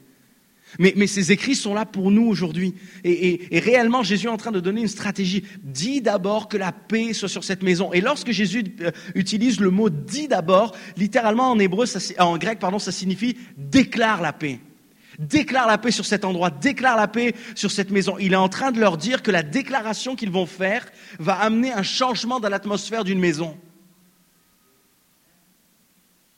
Combien de fois, nous-mêmes en tant que croyants, par exemple, on peut être dans un foyer où il n'y a pas la paix On prie pour la paix et la paix ne vient pas. Vu Jésus n'a pas dit, quand tu vas dans une maison, prie pour la paix. hein. Il dit, déclare la paix. Pourquoi? Parce que, la- vous savez, des fois, nous, on pense qu'il faut qu'on arrive à convaincre Dieu de nous donner la paix. Mais lui, Dieu est déjà convaincu qu'il veut nous donner la paix. Parce que Jésus a dit quelque chose dans Jean chapitre euh, euh, 10, je pense. Jésus a dit, je vous donne ma paix. Ça veut dire qu'on l'a, elle est, elle est déjà à nous. Alors, ce qui est bien quand tu possèdes quelque chose, c'est que tu peux le donner aux autres. Non? Quand tu as quelque chose, tu peux le donner aux autres. Alors littéralement, cette pensée est là, c'est que je, me mets à déclarer la paix, et parce que je le déclare, ça engendre un changement, ça engendre une percée. Pourquoi? Parce que je suis en train de m'aligner avec la volonté de Dieu, et lorsque je vois un endroit qui manque de paix, et le manque de paix, ça peut être toutes sortes de choses, mais euh, on, va parler sur des points précis tout à l'heure, mais, lorsque je déclare euh, euh, cette paix-là, face à un manque de paix, ce qui prend place, c'est que je suis en train de m'aligner avec la volonté de Dieu, je deviens un porte-parole de Dieu, je suis en train de prophétiser ce que Dieu veut faire. Et parce que je prophétise ce que Dieu veut faire, ça prend place dans la réalité des hommes. Combien de fois, en tout cas personnellement, j'ai mis du temps, je priais, je priais, pas de changement. Et lorsque j'ai compris que Dieu voulait pas que je prie, parce que des fois ma prière, en fait, c'était comme essayer de le convaincre à lui. Mais lorsque je me suis mis à déclarer, lorsque tu déclares, ça veut dire que tu es euh, en accord, tu sais que c'est sa volonté, et surtout c'est que tu as la foi pour que ça arrive. Parce que si tu crois pas, tu déclares rien. Hein la déclaration aussi est, comme, comme si elle activait un niveau de foi supérieur dans notre vie. Parce que je prends conscience que j'ai déjà, j'ai déjà obtenu, je possède déjà, alors je peux le déclarer. Et vous savez, le monde de Dieu fonctionne sur cette réalité. Euh, La monnaie dans le royaume de Dieu, c'est la foi. Alors quand j'ai la foi, quand j'ai compris ce système-là, la, la déclaration va venir comme naturellement parce qu'elle est la, la poursuite, elle est la suite, la conséquence de, de la foi. Jésus leur dit pas ici travailler pour créer la paix ou prier pour la paix, mais il leur dit déclarer la paix. C'est comme si la paix était déjà en eux et ils peuvent la relâcher. Frères et sœurs, c'est hallucinant de, quand on réalise tout ce qu'on a déjà en fait. Jésus a dit tout est à vous. C'est-à-dire vous avez tout. Des fois on a l'impression qu'il nous manque beaucoup de choses, mais Jésus a dit vous avez tout, tout est à vous. Et là, Jésus est en train de les enseigner sur la déclaration prophétique. C'est le premier endroit dans le Nouveau Testament où on voit Jésus enseigner sur ça. Les disciples qui sont, des, qui sont euh, vous savez, moi j'aime, moi j'aime la Bible parce que les disciples qui sont des apôtres, on les appelle les apôtres. En fait, lorsque Jésus leur enseigne toutes ces notions-là, ils ont que quelques mois, quelques années de conversion. Ils sont au tout début de leur marche chrétienne. C'est des enfants spirituels. Non, là, Jésus leur parle de la déclaration prophétique. Ok, ils, commencent à comprendre. Et on voit qu'ils ont compris même euh, plus tard, parce qu'à un moment donné, il est dit qu'ils vont pas être accueillis dans un village. Puis là, Jean va dire, est-ce qu'on peut pas commander au feu de tomber aussi? Vous avez compris qu'ils pouvaient déclarer des choses, mais sauf que Jésus leur dit, non, là, les amis, les pensées que vous avez, c'est pas de Dieu, ça. Tu peux déclarer les choses en accord avec l'esprit, mais pas de déclarer des choses en accord avec le cœur de Satan, quoi. OK? On voit l'enseignement prophétique. Je, citais ce texte tout à l'heure d'Ézéchiel 37. On va l'afficher, s'il te plaît. Ézéchiel 37, versets 3 et 4. Par exemple, il est dit ceci. Il me dit, Fils de l'homme, ces eaux pourront-ils revivre? J'ai répondu, Seigneur éternel, tu le sais. Et il me dit, prophétise sur ces eaux, dis-leur, ossements desséchés, écoutez la parole de l'éternel. On va lire plusieurs fois ce texte ce matin, mais, parce qu'il y a beaucoup d'enseignements sur la déclaration sur l'intercession dans ce texte. Mais la première question, évidemment, que, Dieu pose à Ézéchiel, c'est est-ce que tu crois que c'est possible? Première question. Est-ce que tu y crois? Ok, tu y crois. Donc là, on peut aller un peu plus loin. Parce que si tu y crois pas, déjà, c'est mort. Hein. Vaut mieux retourner à la croix, se convertir à nouveau, merci Jésus, et revenir pour une prochaine session. Mais lorsqu'on est, lorsqu'on est, le prophète est aligné avec les pensées de Dieu, et on voit que euh, Dieu est en train de révéler sa volonté à Ézéchiel, mais il faut que Ézéchiel se mette à déclarer pour que ça prenne place. La puissance de la déclaration, c'est juste incroyable. On a cette possibilité, alors qu'on déclare les choses qui sont en accord avec le cœur de Dieu, d'amener la vie et d'amener particulièrement la paix. Pourquoi Dieu veut faire de nous des porteurs de paix? Pourquoi dans l'intercession, la paix, c'est primordial? Premièrement, parce que quand je ne suis pas en paix, je ne peux pas entendre le Saint-Esprit. Combien d'entre nous, ça vous arrive, moi ça m'est arrivé il n'y a pas longtemps, j'ai vu une situation et je disais Seigneur, c'est bizarre dans cette situation, je n'entends pas ta voix. Pourquoi? Parce que je n'étais pas en paix. Ça vous arrive à vous que ce soit le, bazar dans vos pensées? C'est pareil au Québec? Ok, ouais, d'accord. C'est mondial, ouais. C'est une maladie mondiale, ça. La, la paix, c'est tellement important. Pourquoi, pourquoi Dieu veut qu'on amène la paix Parce que la paix, une des vocations principales de la paix, c'est qu'elle brise la peur. Elle brise la peur. Quand il y a la paix, il n'y a pas de peur. Il n'y a pas de crainte. Quand il y a la paix, il n'y a pas de honte. Et toutes ces choses, elles viennent comme... Vous savez, euh, comment dire ça? Satan a une envie particulière sur vos vies et sur la mienne c'est de nous remplir de peur. Parce que la peur vole la foi. Parce que la peur m'empêche d'entendre l'esprit. Parce que la peur me fait douter des intentions de Dieu pour moi. Il veut me, faire, me couvrir de honte par rapport à des choses que j'ai fait ou que j'ai pas fait. Par rapport à des choses que j'ai subies. Combien de fois on voit des gens qui croient en Dieu, ils sont vraiment convertis, mais ils ont honte. Je me rappelle d'un homme, moi, j'ai suivi pendant des mois. Il avait honte, il refusait la paix. Il refusait la paix de Dieu. Juste fou. La paix brise la peur, la paix brise tous les cycles de destruction, elle brise l'angoisse et la paix surtout brise la dépression. Si vous avez des gens qui sont dépressifs autour de vous, intercédez en déclarant la paix sur leur vie.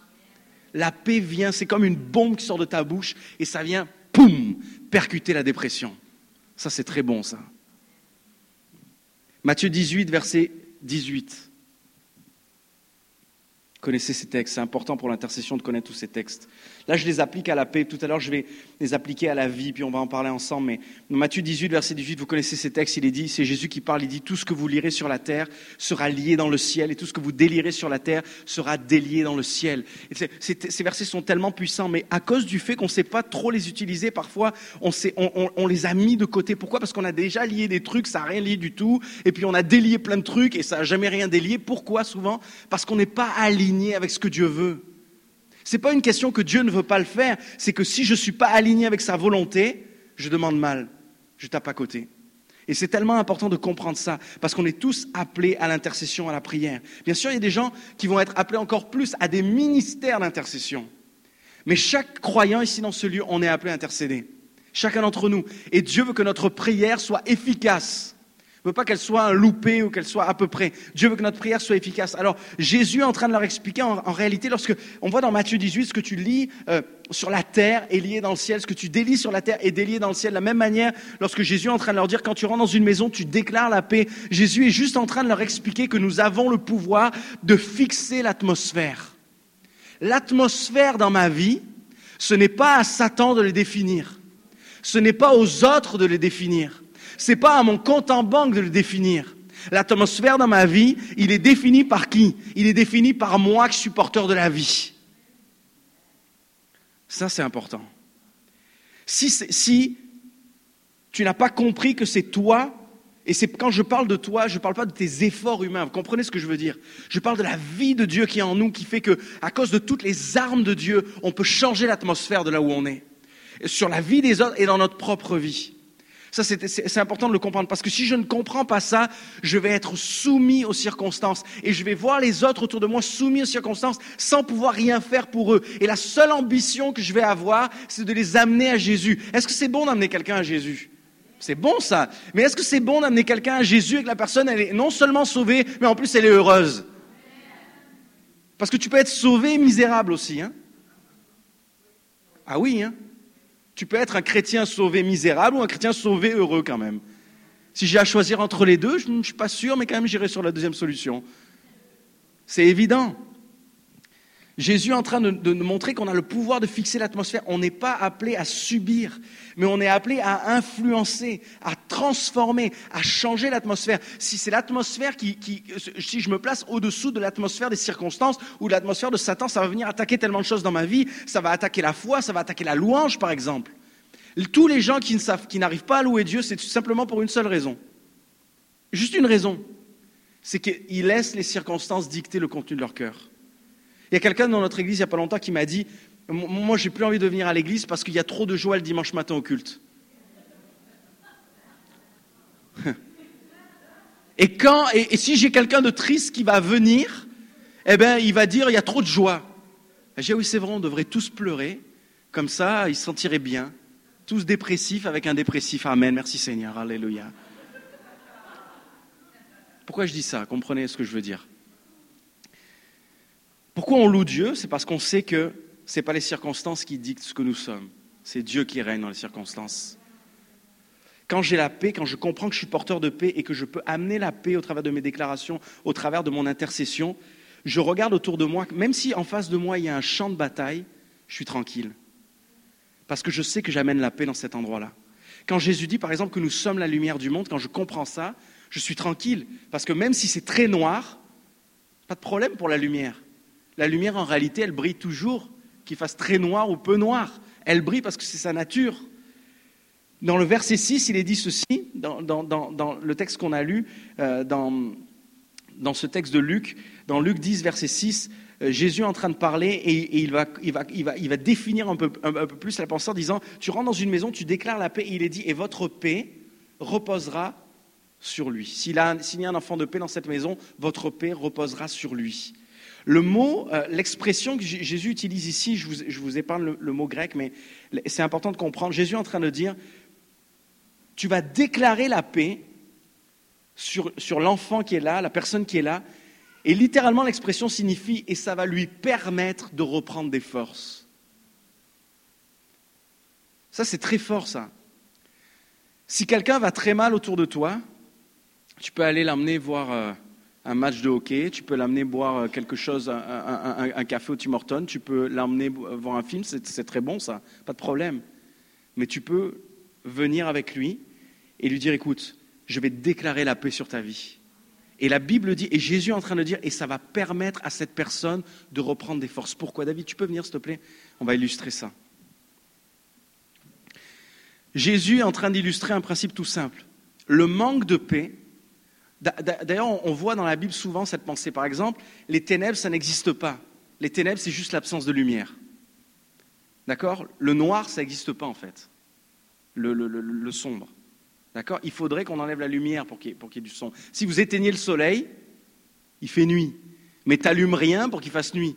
Tu enlèves le soleil. C'est l'absence de lumière qui crée le sombre, qui crée le noir, l'obscurité lorsque euh, on voit à plusieurs endroits le, comment dire l'angoisse, la honte, la crainte, la dépression, ce sont juste des conséquences de l'absence de paix.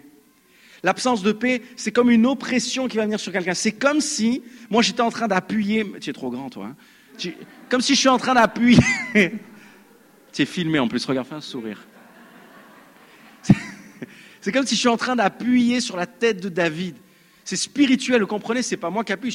Ça peut être une circonstance, ça peut être un mauvais esprit, ça peut être n'importe quoi, mais ça appuie sur sa tête. Lui, il est chrétien, il aime Jésus, il a, le cœur rempli de Jésus. Mais ça n'empêche pas que ça lui appuie dessus. D'accord? Là, Jésus dit, toi tu viens et tu déclares la paix. Je déclare la paix sur David. Qu'est-ce qui se passe? C'est que la pression, elle s'enlève pas, elle diminue. Puis là, lui, il peut se redresser un peu. Puis là, je déclare encore plus. Alléluia. Là, on l'a fait en deux fois, les amis. Mais pour les chrétiens qui sont normaux, qui vivent sur la terre, merci, vous savez que des fois, il faut le déclarer des dizaines et des dizaines de fois. Dans le monde imaginaire d'Alice au pays des merveilles, une fois suffit. D'accord? Je ne dis pas que ça ne se fait pas des fois en une fois. Des fois, on a des percées de Dieu juste avec une seule déclaration, juste avec une prise de position. Mais des fois, ça prend du temps. Et, et, c'est pas parce que ça, c'est comme comme dans tous les principes, comme par exemple on parlait de la guérison, c'est pas parce que ça marche pas en, one shot que c'est, pas bon que Dieu n'est pas avec nous. Nous des fois on tombe en déprime parce qu'on l'a pris une fois, ça marche pas. Non, non, on, on, peut continuer, on peut remettre, redonner un coup, retirer une balle, parce que Dieu nous dit, tu dois déclarer, et lorsque tu déclares la paix, ça permet à quelqu'un de reprendre des forces. S'il s'y trouve un enfant de paix, ça va lui redonner, il va, il va avoir une force qui va venir. Ça signifie quoi? Ça signifie que j'ai le pouvoir de déclarer la paix. Et quand je déclare la paix, il des gens autour de moi peuvent reprendre des forces. Peut-être il y a des gens qui sont en dépression dans ta maison, qui sont en dépression autour de toi. Tu déclares la paix, tu es en train de desserrer les taux. Parce que c'est l'absence de paix qui donne à Satan l'avantage. Quand il n'y a pas la paix, lui, il est content. Il est fort. Mais quand je déclare la paix, il y a quelque chose qui prend place. Euh, euh, on comprend aussi une chose, quand là c'est plus par rapport à la, déclaration dans son sens le plus large, mais on comprend aussi une chose, pourquoi Satan met autant d'énergie à fermer nos bouches? Met beaucoup d'énergie à fermer vos bouches. Il est dit par exemple que celui qui va se présenter devant Dieu sans avoir Christ dans sa vie, et il y aura juste le péché qui règne dans sa vie devant Dieu, comment son état C'est qu'il aura la bouche fermée.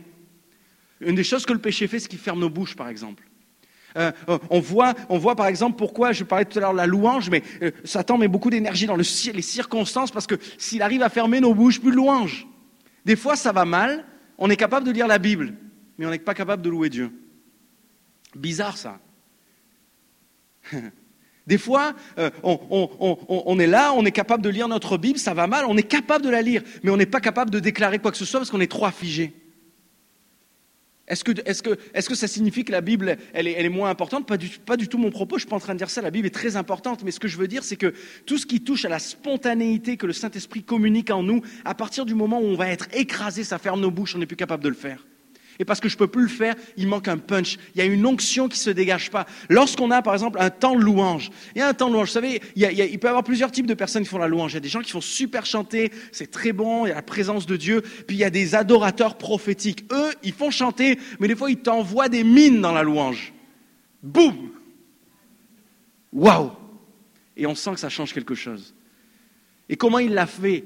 Il l'a déclaré, elle l'a déclaré. Si personne ne déclare rien, ben, il n'arrive rien. On a des bons temps, mais on ne va pas plus loin. On fait pas n'avance pas. À chaque fois que je demande à Dieu de faire ce que lui m'a demandé de faire, je suis en train de voler quelqu'un de la paix que je dois lui donner. Comprenez ça? Dieu dit, lorsque tu entres dans une maison, déclare la paix. La maison, c'est le lieu de vie. Ça peut être tes voisins, ça peut être tes enfants, ça peut être qu'importe, ça peut être ta propre vie. Des fois, on n'est pas en paix. Prends quelqu'un, dis lui déclare la paix sur ma vie. Prie pour moi. Déclare la paix. Et, mais à chaque fois que je ne le fais pas, c'est comme si les disciples allaient dans les maisons. Moi, je ne sais pas pourquoi Jésus leur dit ça. Peut-être quand ils arrivaient dans une maison, il faut comprendre qu'ils allaient, ils marchaient des kilomètres et des kilomètres, et ils arrivaient fatigués, certainement mal aux pieds, parce que si vous voyez, euh, si vous avez l'occasion un jour de regarder des, photos de chaussures de l'époque, c'était pas des Nike hein.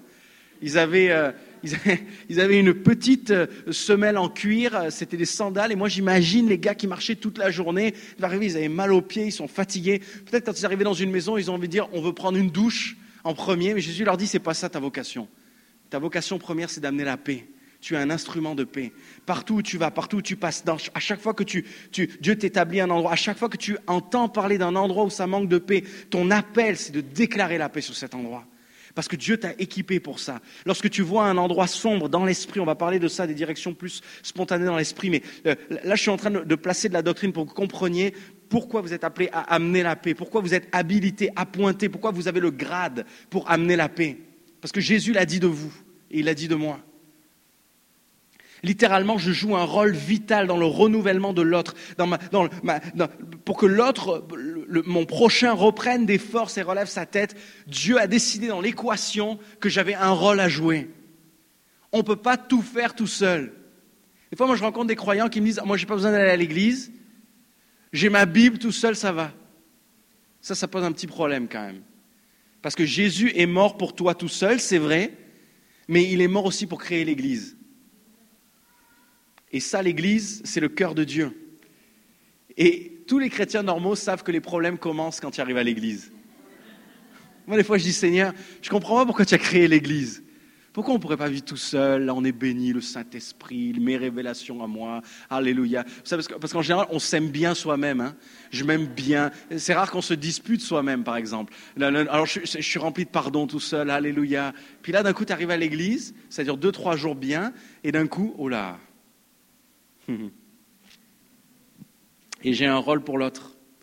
J'ai un rôle d'amener la paix pour l'autre. Lorsque je déclare la paix sur sa vie, je permets à, mon fils, à mon mari, à ma femme de reprendre des forces, de relever la tête. Je suis en train d'enlever la pression qu'il y a sur sa propre vie. Et en plus, Jésus nous dit qu'il y a des bénéfices à amener la paix, parce que dans Luc 10, on va lire le chapitre, le verset 6 et le verset 9, s'il te plaît. Dans Luc 10, euh, au verset 6, il va dire, et s'il se trouve là un enfant de paix, votre paix reposera sur lui, sinon elle va revenir à vous.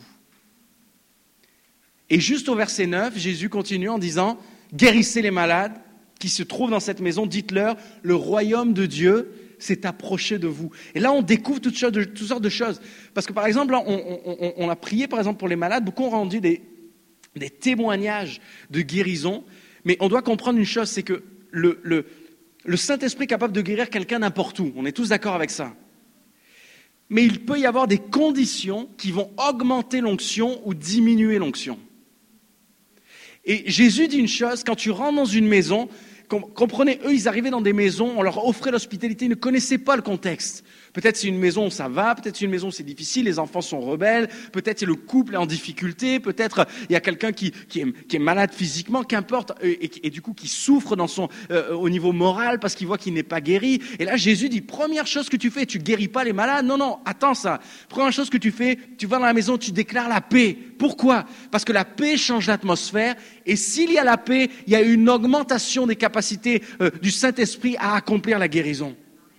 C'est important. Parce que si tu amènes la paix dans un endroit, excusez-moi de ce que je vais dire, mais je le dis quand même avec joie. Quand tu amènes la paix dans un endroit, tu es en train de dégager Satan de cet endroit-là.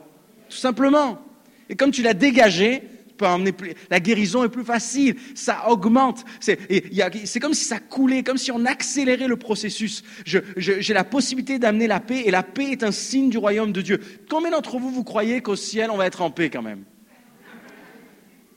Yes, ça c'est bon. Hein on est en paix. Il y a marqué qu'on n'aura même plus de larmes qui couleront de nos yeux. Dieu va relever nos têtes. Ce sera la belle vie, quoi. On va passer notre temps à chanter et à manger. Alléluia. Ça dépend c'est quoi au menu quand même. Hein. Il faudra qu'on vérifie.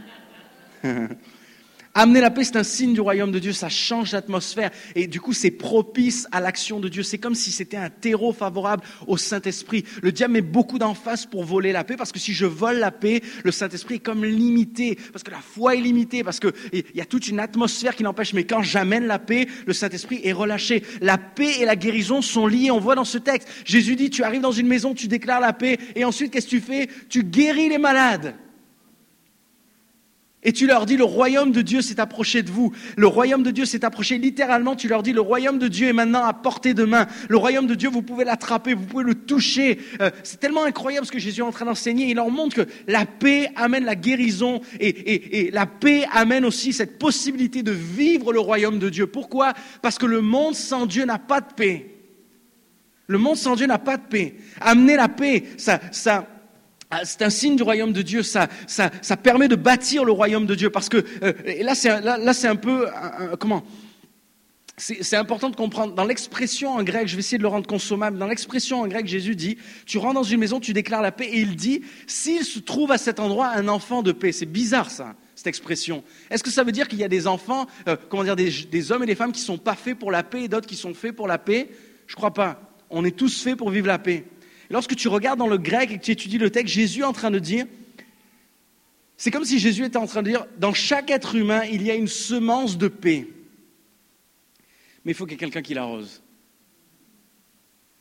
Et quand tu déclares la paix, c'est comme si tu étais en train d'arroser cette semence. Ça fait pousser l'arbre. Ça fait pousser l'arbre. Et plus l'arbre pousse, plus l'arbre porte du fruit. Ça, c'est puissant ce que Jésus est en train de dire. Le pouvoir de déclarer la paix. Deuxièmement, l'autre pensée par rapport à Romains 8, parce que ce texte-là, il est fondamental si vous voulez voir tout ce qui touche au domaine de l'esprit. Mais dans, dans, l'épître aux, Romains, chapitre 8, l'apôtre Paul dit, ceux qui pensent selon l'esprit, ils amènent la paix et ils amènent la vie. Donc dans Romains 8, il est question aussi de la vie. Et là, on va dans Ézéchiel, chapitre 37, un texte que vous connaissez. Moi, j'aime trop ce texte-là. Il me, il me stimule, il m'édifie, il me bénit tout le temps. Mais dans Ézéchiel, chapitre 37, verset 3, on va lire verset 3 jusqu'au verset 8 il est dit ceci, Dieu va dire à Ézéchiel, Fils de l'homme, ces eaux pourront-ils revivre? Je répondis, Seigneur éternel, tu le sais. Il me dit, prophétise sur ces eaux, dis-leur, ossements desséchés. Vous avez vu, il leur parle. Hein on peut parler à des eaux. Hein on peut parler à la paix. On peut parler à des, puissances spirituelles. On peut, déclarer ces choses. Euh, euh, ossements desséchés, écoutez la parole de l'éternel. Pensez que les eaux ont des oreilles, vous? Ils n'ont pas d'oreilles, hein, je, vous rassure, il y en a qui sont pas. Euh, tu crois que les, ont des oreilles? Non, ils n'ont pas d'oreilles. Mais par contre, Dieu a des oreilles. Et le monde spirituel en a aussi. Et ils entendent ce qu'on déclare. Ainsi parle le Seigneur l'Éternel à ses eaux. Voici, je vais faire entrer en vous un esprit, vous vivrez, je vous donnerai des nerfs, je vous ferai croître sur vous de la chair, je vous couvrirai de peau, je mettrai en vous un esprit, et vous vivrez, vous saurez que je suis l'Éternel. Je prophétisais selon l'ordre que j'avais reçu, comme je prophétisais, il y eut un bruit, voici, il se fit un mouvement, les os s'approchèrent les uns des autres, je regardais, voici, leur vin des nerfs, la chair crue, la peau les couvrit par-dessus, mais il n'y avait point en eux d'esprit, vous connaissez la suite, il il va déclarer l'esprit, puis la Bible dit qu'ils se sont mis debout, et c'était une armée nombreuse. Mais au verset 5 et 6, on voit comme tout un processus d'intercession qui prend place, de déclaration prophétique, d'intercession prophétique. Au verset 5 et 6, on découvre comme, comme, un, une avancée, une progression. Il est dit, premièrement, Ézéchiel va dire qu'il a prophétisé selon l'ordre. Ok, c'est exactement la même pensée qu'on a lue dans Luc. Jésus leur dit, voici l'ordre. Quand tu rentres dans une maison, déclare la paix. Pourquoi la paix peut venir? Parce que Jésus te dit de le faire. Maintenant, si tu dis que, euh, les finances arrivent, par exemple, Jésus n'a pas parlé de ça. Les finances sera une conséquence d'autre chose. Mais là, c'est la paix prioritairement. Et là, dans Ézéchiel, euh, qu'est-ce que fait le prophète? Il va déclarer ce que Dieu lui demande de déclarer. C'est pour ça que le peuple de Dieu doit être prophétique. C'est pour ça qu'il est dit dans Joël, je répandrai mon esprit sur toute chair. Parce que même avec la Bible, parfois, on n'est pas capable de savoir est-ce qu'une parole s'applique à ma situation? Mais l'Esprit, lui, est capable de prendre une parole de la Bible, t'éclairer, et tu sais que c'est pour toi. Là, tu peux le déclarer. Donc, Ézéchiel dit, je prophétisais selon l'ordre. Je prophétisais euh, selon ce que Dieu m'a dit. C'est la direction de l'Esprit qui définit mon intercession, qui définit ma manière de prier. Est-ce que vous, vous savez, moi, j'ai des sujets de prière. J'ai des listes aussi de prière. Mais combien, combien ont déjà vécu ça que tu as ta liste de prière, tu vas à la prière, Dieu dit, tu pries que pour ça? Ou il te dit, tu pries pour un truc que toi, tu, excusez-moi, mais tu t'en fiches complètement. Moi, ça m'arrive des fois. Des fois, même Dieu te dit, euh, ce, ce, matin, tu vas prier, tu vas faire un, un hôtel d'intercession pour ton ennemi. J'aime ce oui spontané. Alléluia. Oui, on est deux à dire oui, moi aussi, ça m'arrive. Je prophétisais selon l'ordre. Pourquoi? Parce que si ce n'est pas selon l'ordre de Dieu, c'est une parole en l'air. Si je déclare n'importe quoi, c'est juste une parole en l'air. L'autre, dans ce texte, on voit concernant l'intercession et la déclaration qu'il est dit qu'alors que le, prophète va déclarer la parole, il est dit qu'il s'est fait un bruit. Je ne sais pas si, si vous notez ça, mais il y a un son. Le son qui sort de la bouche du prophète va amener un bruit euh, dans le monde spirituel. Il y a quelque chose qui se met à trembler. C'est, il, y a, il, y a, quelque chose qui se met en mouvement. Le bruit, la déclaration prophétique, le son qui sort de sa bouche, aligné avec la volonté de Dieu, est entendu dans le monde spirituel. Et particulièrement dans ce texte-là, le, le bruit est entendu par une puissance spirituelle qui s'appelle la mort. Parce que dans Romains 8, rappelez-vous, ceux qui pensent selon l'esprit, ils amènent la paix et ils amènent la vie. Jésus est venu détruire la mort. Vous êtes d'accord avec ça? Il est venu dépouiller les puissances de ténèbres. Il est venu détruire la mort et le pouvoir de la mort. La mort, c'est une puissance spirituelle. Il y eut un bruit. La mort, dans ce texte-là, les eaux étaient morts, ils étaient secs. La mort a entendu la parole de vie.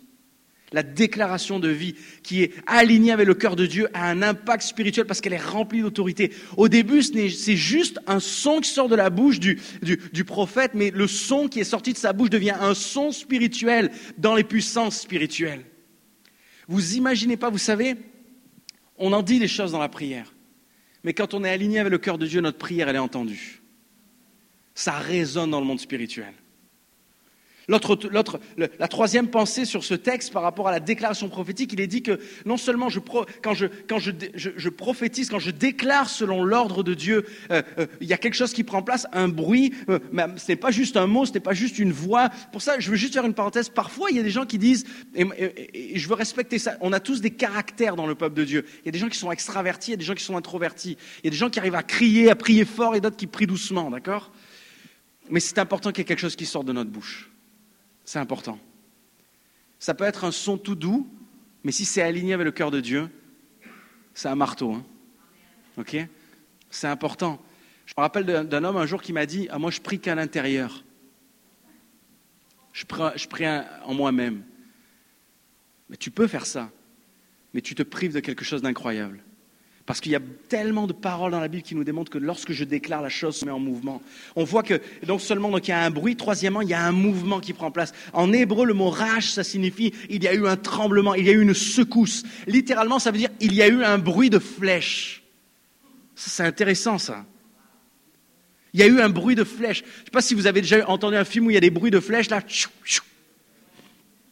Ézéchiel est en train de dire ça. Ézéchiel est en train de dire, je me suis mis à prophétiser, j'ai déclaré selon l'ordre de Dieu, ma déclaration prophétique a été entendue dans les puissances spirituelles. Il y a un bruit qui, qui a pris place dans les puissances spirituelles et voici ce qui a commencé à prendre place. Il y a un tremblement, il y a un mouvement spirituel qui a, qui a, qui a pris place. Dans le monde de l'esprit, on a entendu des bruits de flèches.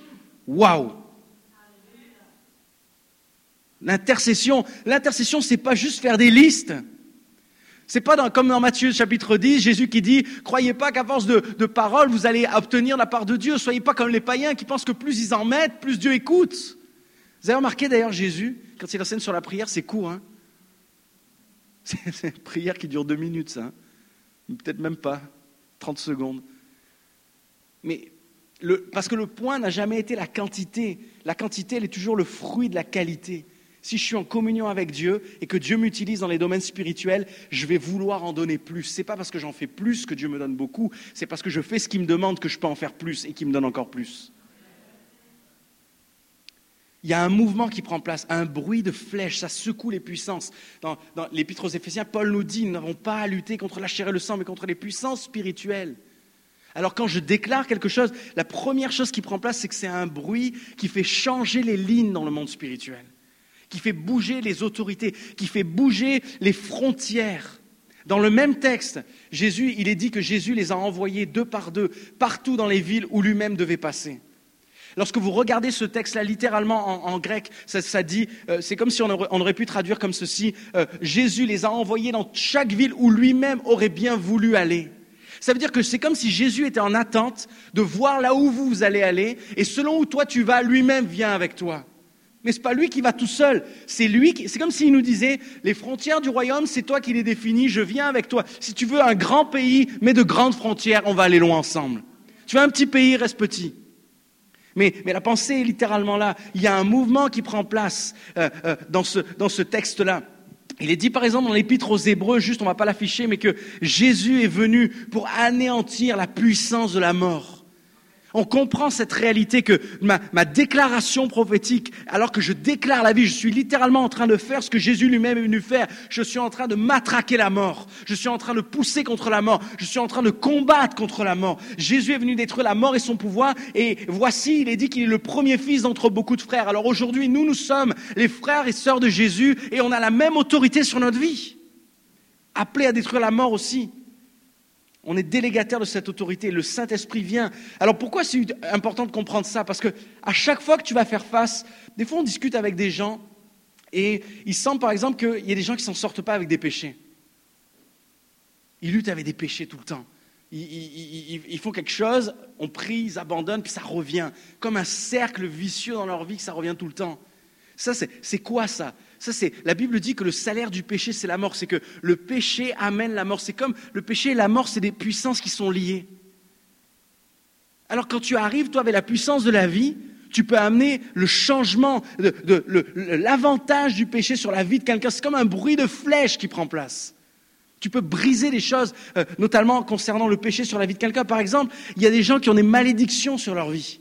Je me rappelle d'une femme un jour, elle me raconte que euh, euh, elle vient à l'église, puis elle me dit, ah on discute comme ça, et elle me dit qu'elle m'explique que c'est sa troisième maison qui vient de brûler.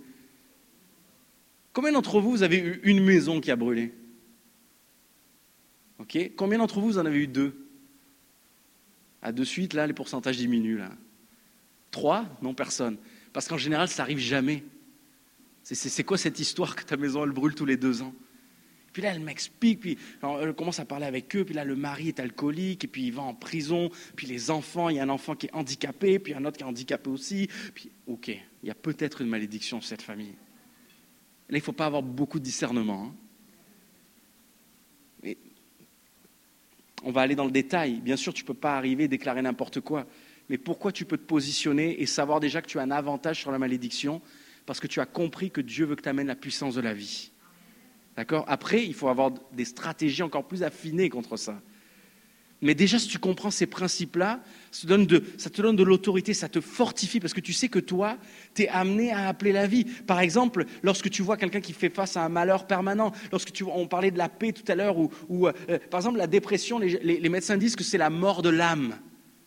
Tu peux amener la puissance de la mort contre euh, la puissance de la vie contre cette mort-là? La maladie, c'est quoi?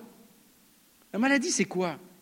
C'est exactement la puissance de la mort qui se manifeste dans un corps. La maladie, c'est la puissance de la mort. Quand quelqu'un tombe malade, c'est la puissance de la mort qui le rend malade. Alors toi, quand tu comprends que tu es un porteur de vie, que tu es appelé à déclarer la vie, tu sais qu'aucune maladie peut résister. Tu es tranquille. Parce que la puissance de la vie marche avec toi. Maintenant, juste, on va rentrer dans une dernière portion. C'est comment est-ce qu'on peut utiliser le prophétique pour prier. Là, on a compris une chose, c'est que ma déclaration est importante. Je suis appelé à déclarer la vie, je suis appelé à déclarer la paix. Ces deux éléments sont fondamentaux. Si tu comprends ça, tu peux faire face à toutes les batailles dans ta vie chrétienne. Parce que toutes les batailles ont un rapport soit avec la paix, soit avec, soit, soit avec le manque de paix, soit avec la mort. Toutes les batailles de la vie chrétienne. Romains, épître aux Romains, regardez ça. Mais quand tu as compris ça, maintenant, c'est comment on fait pour prier Eh bien, Paul le dit dans 1 Corinthiens 9, 26, il dit qu'il ne frappe pas comme battant l'air. Donc, je comprends que je ne suis pas appelé à taper n'importe où, il faut que Dieu me donne ses stratégies. Moi, je sais que je suis un porteur de vie et que je suis un porteur de paix. Maintenant, comment faire? Et c'est là où on doit utiliser la puissance prophétique. C'est là où c'est important qu'on soit enseigné dans ce qu'est le prophétique. C'est là où on doit être, euh, être attentif à nos songes, par exemple, et aux visions. Il se peut, par exemple, que euh, j'ai une vision et je vois, par exemple, que euh, le pasteur David euh, et, Sylvie ont des conflits. là, je vois, je vois David, je dis, pasteur, tu, as, des, conflits avec ta femme. Il me dit, ben, toi, tu n'es pas prophète pour dessous, quoi, ça va bien à la maison. Et là, je dis, ah, je me suis trompé. Peut-être pas. Peut-être que tu dois prier pour que son couple soit préservé. Parce que Dieu est en train de te dévoiler une stratégie de l'enfer sur leur vie. Ok, mais qu'est-ce que j'ai. Là, tu as compris. Là, tu as la stratégie. Dieu t'a parlé au travers d'un rêve, par exemple. Ok. Donc là, maintenant, quelle arme utiliser? C'est là où tu vas, dans de ce qu'on vient de partager, tu vas aller chercher soit la paix, soit la vie. Et tu vas déclarer ces choses. Le couple est en danger, tu vas utiliser la paix peut-être. Je déclare la paix sur leur couple, je déclare la paix sur leurs enfants. Je, me place en, opposition avec toutes les puissances euh, ténébreuses qui voudraient amener le conflit, tous les, tous les esprits qui veulent amener le conflit. Au nom de Jésus, je les chasse. Pourquoi? Parce que je suis porteur de paix. Je viens avec la paix contre les puissances ténébreuses qui veulent amener le désordre. Au nom de Jésus. Boum. Même pas la peine de prier deux heures. Hein. Nous, on pense des fois qu'il faut prier beaucoup. je ne sais pas si vous avez, je sais pas si ça ne doit pas exister aussi au Québec. Mais des fois, tu dis à quelqu'un, tu peux rendre grâce pour le repas? Et puis il prie pendant 25 minutes. Seigneur, bénis les missions. Seigneur, je prie pour le Gabon. Je prie pour le Rwanda. Seigneur, tu vois l'Australie. Je prie pour Billy Graham. Je prie pour l'apôtre Paul. Non, ça. Moi, j'aime bien prier pour le repas. Mes enfants ils me disent Papa, c'est toi qui pries parce que quand je prie, c'est Amen. Il vaut mieux dire Amen et le penser que dire n'importe quoi et pas le penser. Hein On est appelé à utiliser les songes et les visions comme des bases pour notre vie de prière. Souvent, par exemple, ce que j'ai remarqué, c'est que quand on dit on fait un exercice prophétique dans une église, les gens, de suite, pensent qu'ils ont une parole pour quelqu'un. Déjà, la première personne à qui Dieu veut parler, c'est à toi. Il, faut, il y a des professionnels des paroles pour les autres. OK? D'abord, sois un professionnel des paroles pour toi-même, et après, on verra des paroles pour les autres. Ça, c'est juste une petite parenthèse au cas où, quoi. Donc, tu commences déjà par toi-même. Là, Dieu veut t'utiliser pour donner des paroles pour les autres, pas de problème. Mais Dieu va aussi te parler concernant des puissances spirituelles. Et il va t'appeler à être un intercesseur. La Bible dit que Jésus, actuellement, là, Jésus, vous savez, Jésus, il n'est pas là. Hein. le Saint-Esprit est avec nous. Jésus, il est assis à la droite de Dieu. Vous savez ce qu'il fait aujourd'hui, là? Il intercède pour vous. Alors nous, on dit on veut ressembler à Jésus. Non? Il faut qu'on redécouvre l'intercession, les amis. Il faut découvrir l'intercession. Et Jésus, il prie pas n'importe comment. Hein. Il prie pas des dizaines de prières pour se dire, il y en a peut-être une qui va être bonne. Il prie des choses qui sont précises. Il voit les stratégies de l'adversaire. Le Saint-Esprit est très au courant de ce qui se passe dans le monde spirituel et il veut nous le, révéler. Par exemple, on voit euh, dans le, livre des rois, dans 2 rois chapitre 6 verset 13, on voit comment par exemple, peut-être qu'on peut l'afficher ça, 2 rois chapitre 6 verset 13, si c'est possible. Moi je ne l'ai pas dans mes notes, j'ai juste la référence. 2 rois 6, 13. Je suis sûr que vous connaissez ce texte, mais il est, vraiment puissant. Le roi dit, allez et voyez où il est. Il est question d'Élysée. Et je le ferai prendre. On vint lui dire, voici, il est à Dothan. On continue, s'il vous plaît. Et il envoya des chevaux, des chars, une forte troupe qui arrivèrent de nuit et qui enveloppèrent la ville. On continue. Le serviteur de l'homme de Dieu se leva de bon matin, il sortit, voici une troupe, entourait la ville avec des chevaux et des chars. Et le serviteur dit à l'homme de Dieu, Ah mon Seigneur, comment ferons-nous? Verset 16. Il répondit, Ne crains point, car ceux qui sont avec nous sont en plus grand nombre que ceux qui sont avec eux. Et dernier verset, Élisée pria et dit, Éternel, ouvre ses yeux pour qu'il voie. Et l'Éternel ouvrit les yeux du serviteur qui vit la montagne pleine de chevaux et de chars de feu autour d'Élisée. Amen. Pourquoi ils voulaient attraper Élisée Vous savez pourquoi ils voulaient l'attraper? Parce qu'à chaque fois qu'ils avaient une stratégie d'invasion contre le peuple de Dieu, Élisée, lui, avait la révélation de la stratégie. Il avertissait et le, peuple, et, du coup, les, stratégies des ennemis tombaient toujours à l'eau. Et, le roi va dire aux conseillers, mais qui c'est parmi mes conseillers qui me trahit à chaque fois? Et les conseillers vont dire, non, c'est pas nous, nous, nous on est fidèles à toi. Mais le prophète, c'est comme s'il assistait à nos réunions stratégiques. Est-ce que vous savez que le Saint-Esprit assiste aux réunions stratégiques? Quand l'enfer et ses démons font des réunions stratégiques, le Saint-Esprit, il, le sait. Parce que Satan et les démons, sont des créatures. Ce pas des dieux. Hein. Il y a marqué que nul n'est caché et tout est à découvert devant celui à qui nous devons rendre compte. Ça veut dire que Dieu, lorsque Satan et ses démons font des stratégies contre vous, contre le peuple de Dieu, contre l'Église, le Saint-Esprit les voit. Il a l'information. Le Saint-Esprit a toutes les informations. La question est, qui c'est qui va lui demander les informations pour établir une riposte aux stratégies de l'enfer? Souvent, le Saint-Esprit a les informations, mais on ne lui demande pas, nous. On fait nos affaires, on prie, on, fait une réunion de prière, là, tout le monde envoie, bam, bam, bam.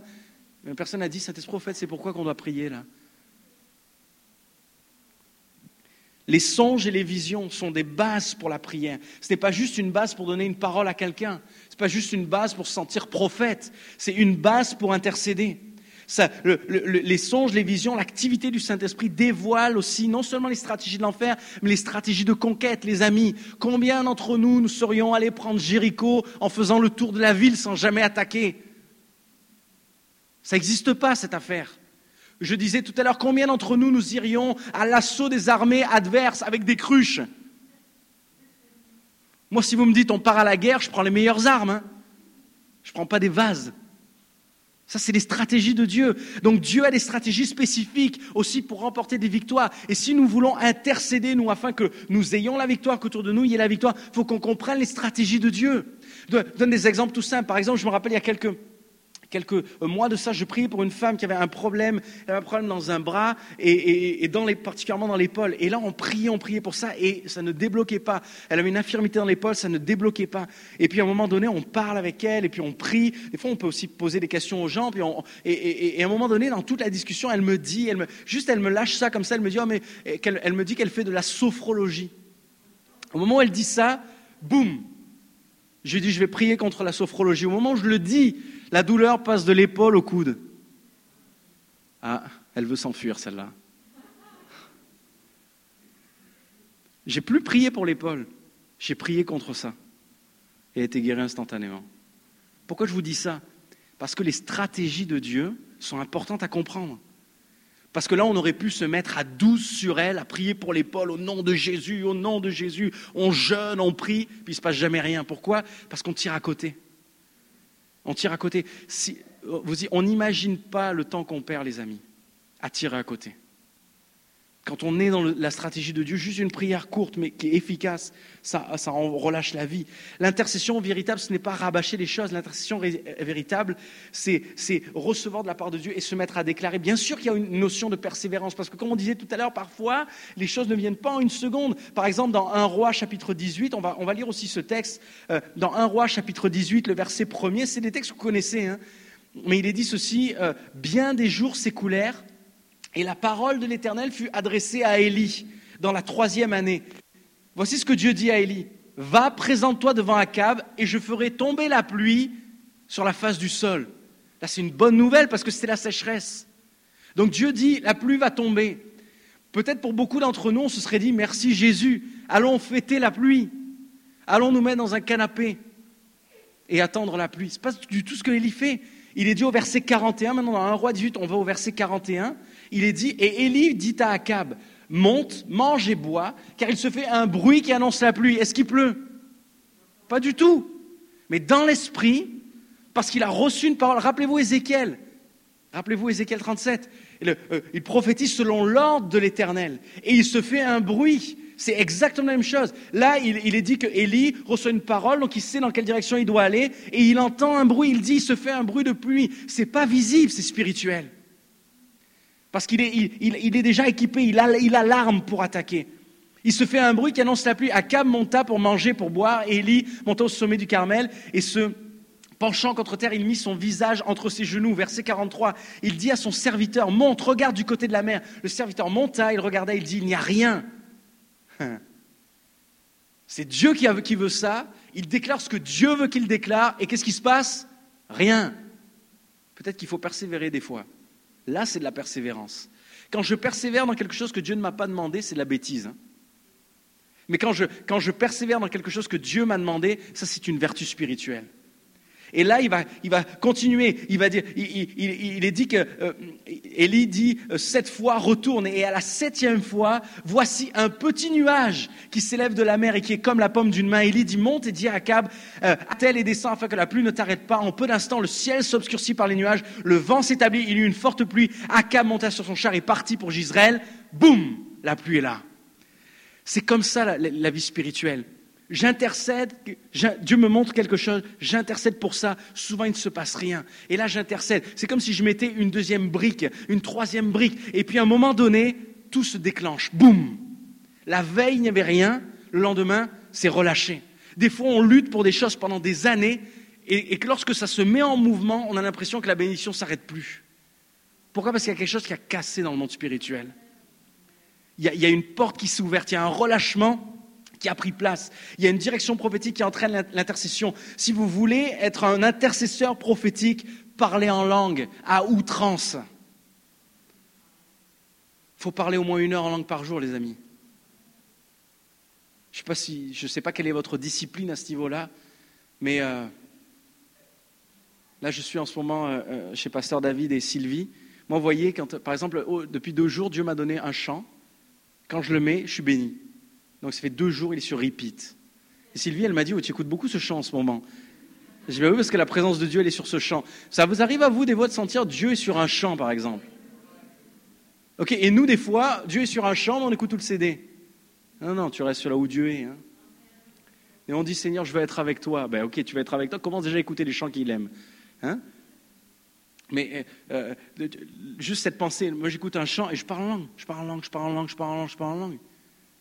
Des fois deux, trois, quatre, cinq heures par jour. Vous savez, parler en langue, on peut le faire n'importe où. Hein. Tu peux être au travail, parler en langue. Hein.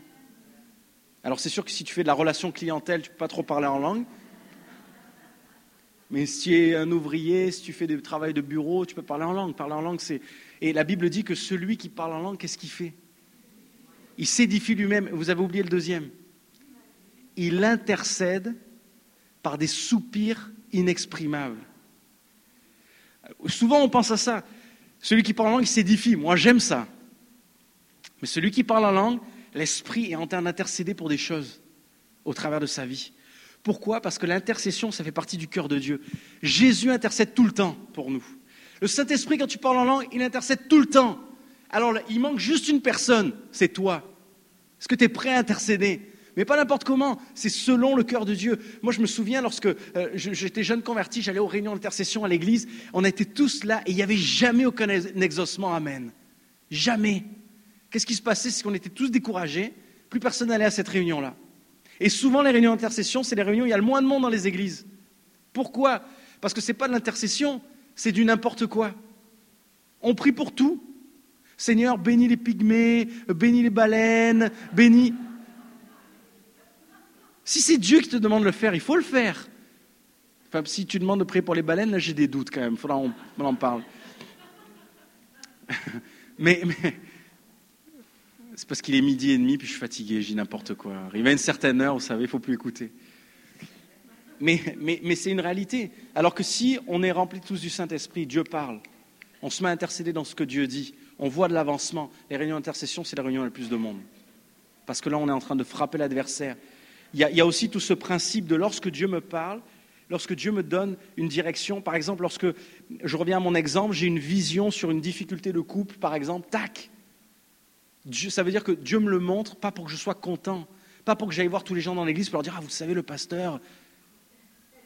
Parce que ça, c'est juste une parenthèse. Vous savez aussi qu'il y a des principes, si tu veux être très prophétique, combien d'entre vous voulez grandir dans le prophétique? Ok. Voici le plus grand principe du prophétique, la soumission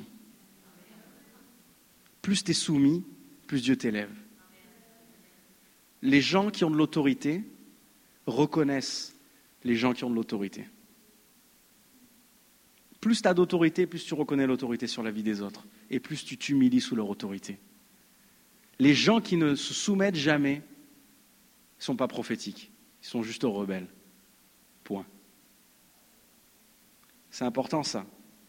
Lorsque Dieu te parle, il fait de toi celui qui a l'autorité. Si par exemple le Seigneur te montre quelque chose de spécifique pour un couple, ça veut dire que tu es celui qui est mandaté pour prier pour eux. Va pas demander à un autre de le faire. Tu es mandaté, tu as l'autorité, tu, tu es appointé pour le faire. Parce que tu es appointé pour le faire, il y a une autorité sur ta vie, tu peux te, tu peux te mettre en mouvement. Je terminerai juste par ceci, et, après j'aimerais qu'on passe un temps et on va prier pour quelque chose de spécifique. Mais euh, je termine par ceci. D'ailleurs, David, tu peux venir, on va faire un peu de musique, tout ça et après on va faire un exercice ensemble. Mais il est dit ceci lorsque, lorsque, Pierre va déclarer Tu es le Christ, le Fils du Dieu vivant. Vous connaissez ce passage Jésus dit Qui dit-on que je suis? Tu es le Christ, le Fils du Dieu vivant. Jésus dit Tu es heureux, Pierre, parce que ce ne sont pas la chair et le sang qui t'ont révélé ces choses. Et, il, va, il va continuer Il lui dit Tu es Pierre, et sur cette pierre, je bâtirai mon église, et les portes du séjour des morts ne prévaudront pas contre elle. Vous connaissez ce texte Et les portes du séjour des morts ne prévaudront pas contre elle. C'est intéressant de comprendre que les portes, les portes, c'est pour empêcher l'adversaire de rentrer. OK? Maintenant, regardez ça. Il n'y a pas écrit, Jésus n'a pas dit, je vais bâtir, tu seras la pierre, mon église sera bâtie dessus et mon église aura des portes pour empêcher l'adversaire de rentrer. Il est dit ceci, je vais élever une église et c'est le séjour des morts qui va avoir des portes. Les portes, c'est une position défensive. Tu as des portes parce que tu as peur qu'on t'envahisse. Ok? Ça veut dire quoi ça? Ça veut dire que dans le plan de Dieu, dans le monde spirituel, Satan est en position de défense. Ce qui n'est pas normal, c'est que Satan, dans beaucoup d'endroits, est en position d'attaque. Parce que s'il attaque, c'est parce qu'on lui laisse de la place. Vous savez que lui, il lui faut beaucoup d'énergie pour vous accabler. Mais vous, en une parole d'autorité, vous pouvez le chasser. Les portes du séjour des morts ne prévaudront pas. Ça veut dire quoi? Que l'enfer actuellement est en position de défense. Pourquoi? Parce qu'il sait que le Saint-Esprit est sur vous, il est en vous, il est capable de vous dévoiler toutes les stratégies de l'adversaire, il est capable de vous nommer tous les esprits mauvais, il est capable de vous donner toutes les clés d'entrée de tous les verrous que l'enfer a mis sur les vies des gens autour de vous et en vous, il est capable de ça. Alors lui, qu'est-ce qu'il est? Il est en position fermée, parce qu'il sait que si nous, nous commençons à être offensifs, on va empiéter sur son territoire, on va envahir son territoire. C'est important, tellement important de comprendre ça. Dieu nous donne l'autorité. Et, avec cette autorité, je suis identifié dans le royaume de Dieu. Je suis appelé à déclarer le royaume de Dieu. J'ai accès au royaume de Dieu, aux ressources du royaume, je les déclare sur la terre. J'ai la possibilité de, de relâcher ou de retenir le royaume de Dieu. On va faire quelque chose maintenant, les amis. J'aimerais qu'on puisse avoir un temps d'intercession prophétique et de déclaration. Comme chacun d'entre vous, vous êtes activé dans le prophétique. C'est exactement comme un temps prophétique normal. Mais voici ce qu'on va faire. On va peut-être se mettre par groupe de deux. Est-ce que vous avez des feuilles, papier, stylo? Certains d'entre vous, vous avez ça? Tous ceux qui ont des feuilles, prenez-les avec vous, papier, stylo. Les autres, ce sera un peu plus compliqué de faire l'exercice, mais c'est pas grave. Vous allez vous mettre à deux. Et voici ce que je vous propose de faire. Chacun d'entre vous, vous allez apporter, vous allez partager avec l'autre personne, par exemple, une situation. Peut-être qu'il y a quelqu'un de malade dans votre famille. Peut-être qu'il y a euh, un de vos enfants qui va pas bien, qui est loin de Dieu. Peut-être qu'il y a une situation financière. Qu'importe. Un endroit où il y a une porte qui est fermée, où vous savez qu'il y a la puissance de la mort et l'absence de paix qui sont en train de frapper. Et à deux, vous allez vous mettre à prier. Chacun va partager juste un sujet. Pas dix mille. Hein. Mettez pas à dire, moi, il faut prier pour mon cousin, mon oncle, ma belle-sœur, tout ça. Juste un sujet. Et les deux, vous allez vous mettre à écouter le Saint-Esprit pour ce sujet-là. Et vous allez partager après. Comme il y a un seul esprit, vous allez être étonné de ce qui va ressortir. Souvent, à deux, Dieu va vous montrer les mêmes choses aux deux pour prier. Mais le Saint-Esprit va vous montrer les stratégies pour prier. Peut-être que vous allez vous mettre à prier pour quelque chose qui n'a rien à voir. Tu pries par exemple pour ton père et Dieu te dit, prie pour son père à lui. Ok, ben fais-le s'il te dit ça.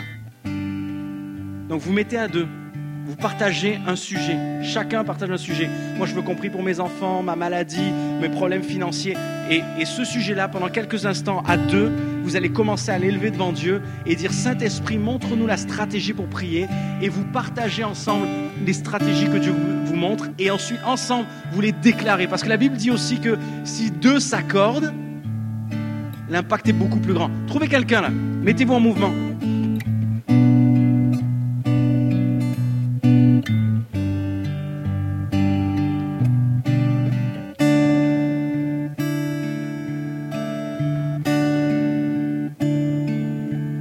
vous nous regardez par Internet, vous pouvez faire ça aussi à la maison. Prenez un papier et vous prenez un sujet, un sujet de combat, un, sujet de défi, une porte que vous frappez qui ne s'ouvre pas. Et vous commencez à, dire Saint-Esprit, montre-moi la stratégie. Et vous écrivez sur un papier qu'est-ce que le Saint-Esprit est en train de vous dire. Et vous vous mettez à prier selon ça, selon la stratégie. Vous déclarez ce que le Saint-Esprit vous dit de déclarer. C'est important de faire ça ensemble. Commencez à partager, vous qui êtes là dans la pièce, un sujet et on va se mettre vous mettez à prier. Saint-Esprit, montre-moi. Et vous écrivez ce que le Saint-Esprit vous montre. Et ensuite, vous partagez ensemble ce que le Saint-Esprit vous montre. Et ensuite, vous mettez à déclarer, à combattre.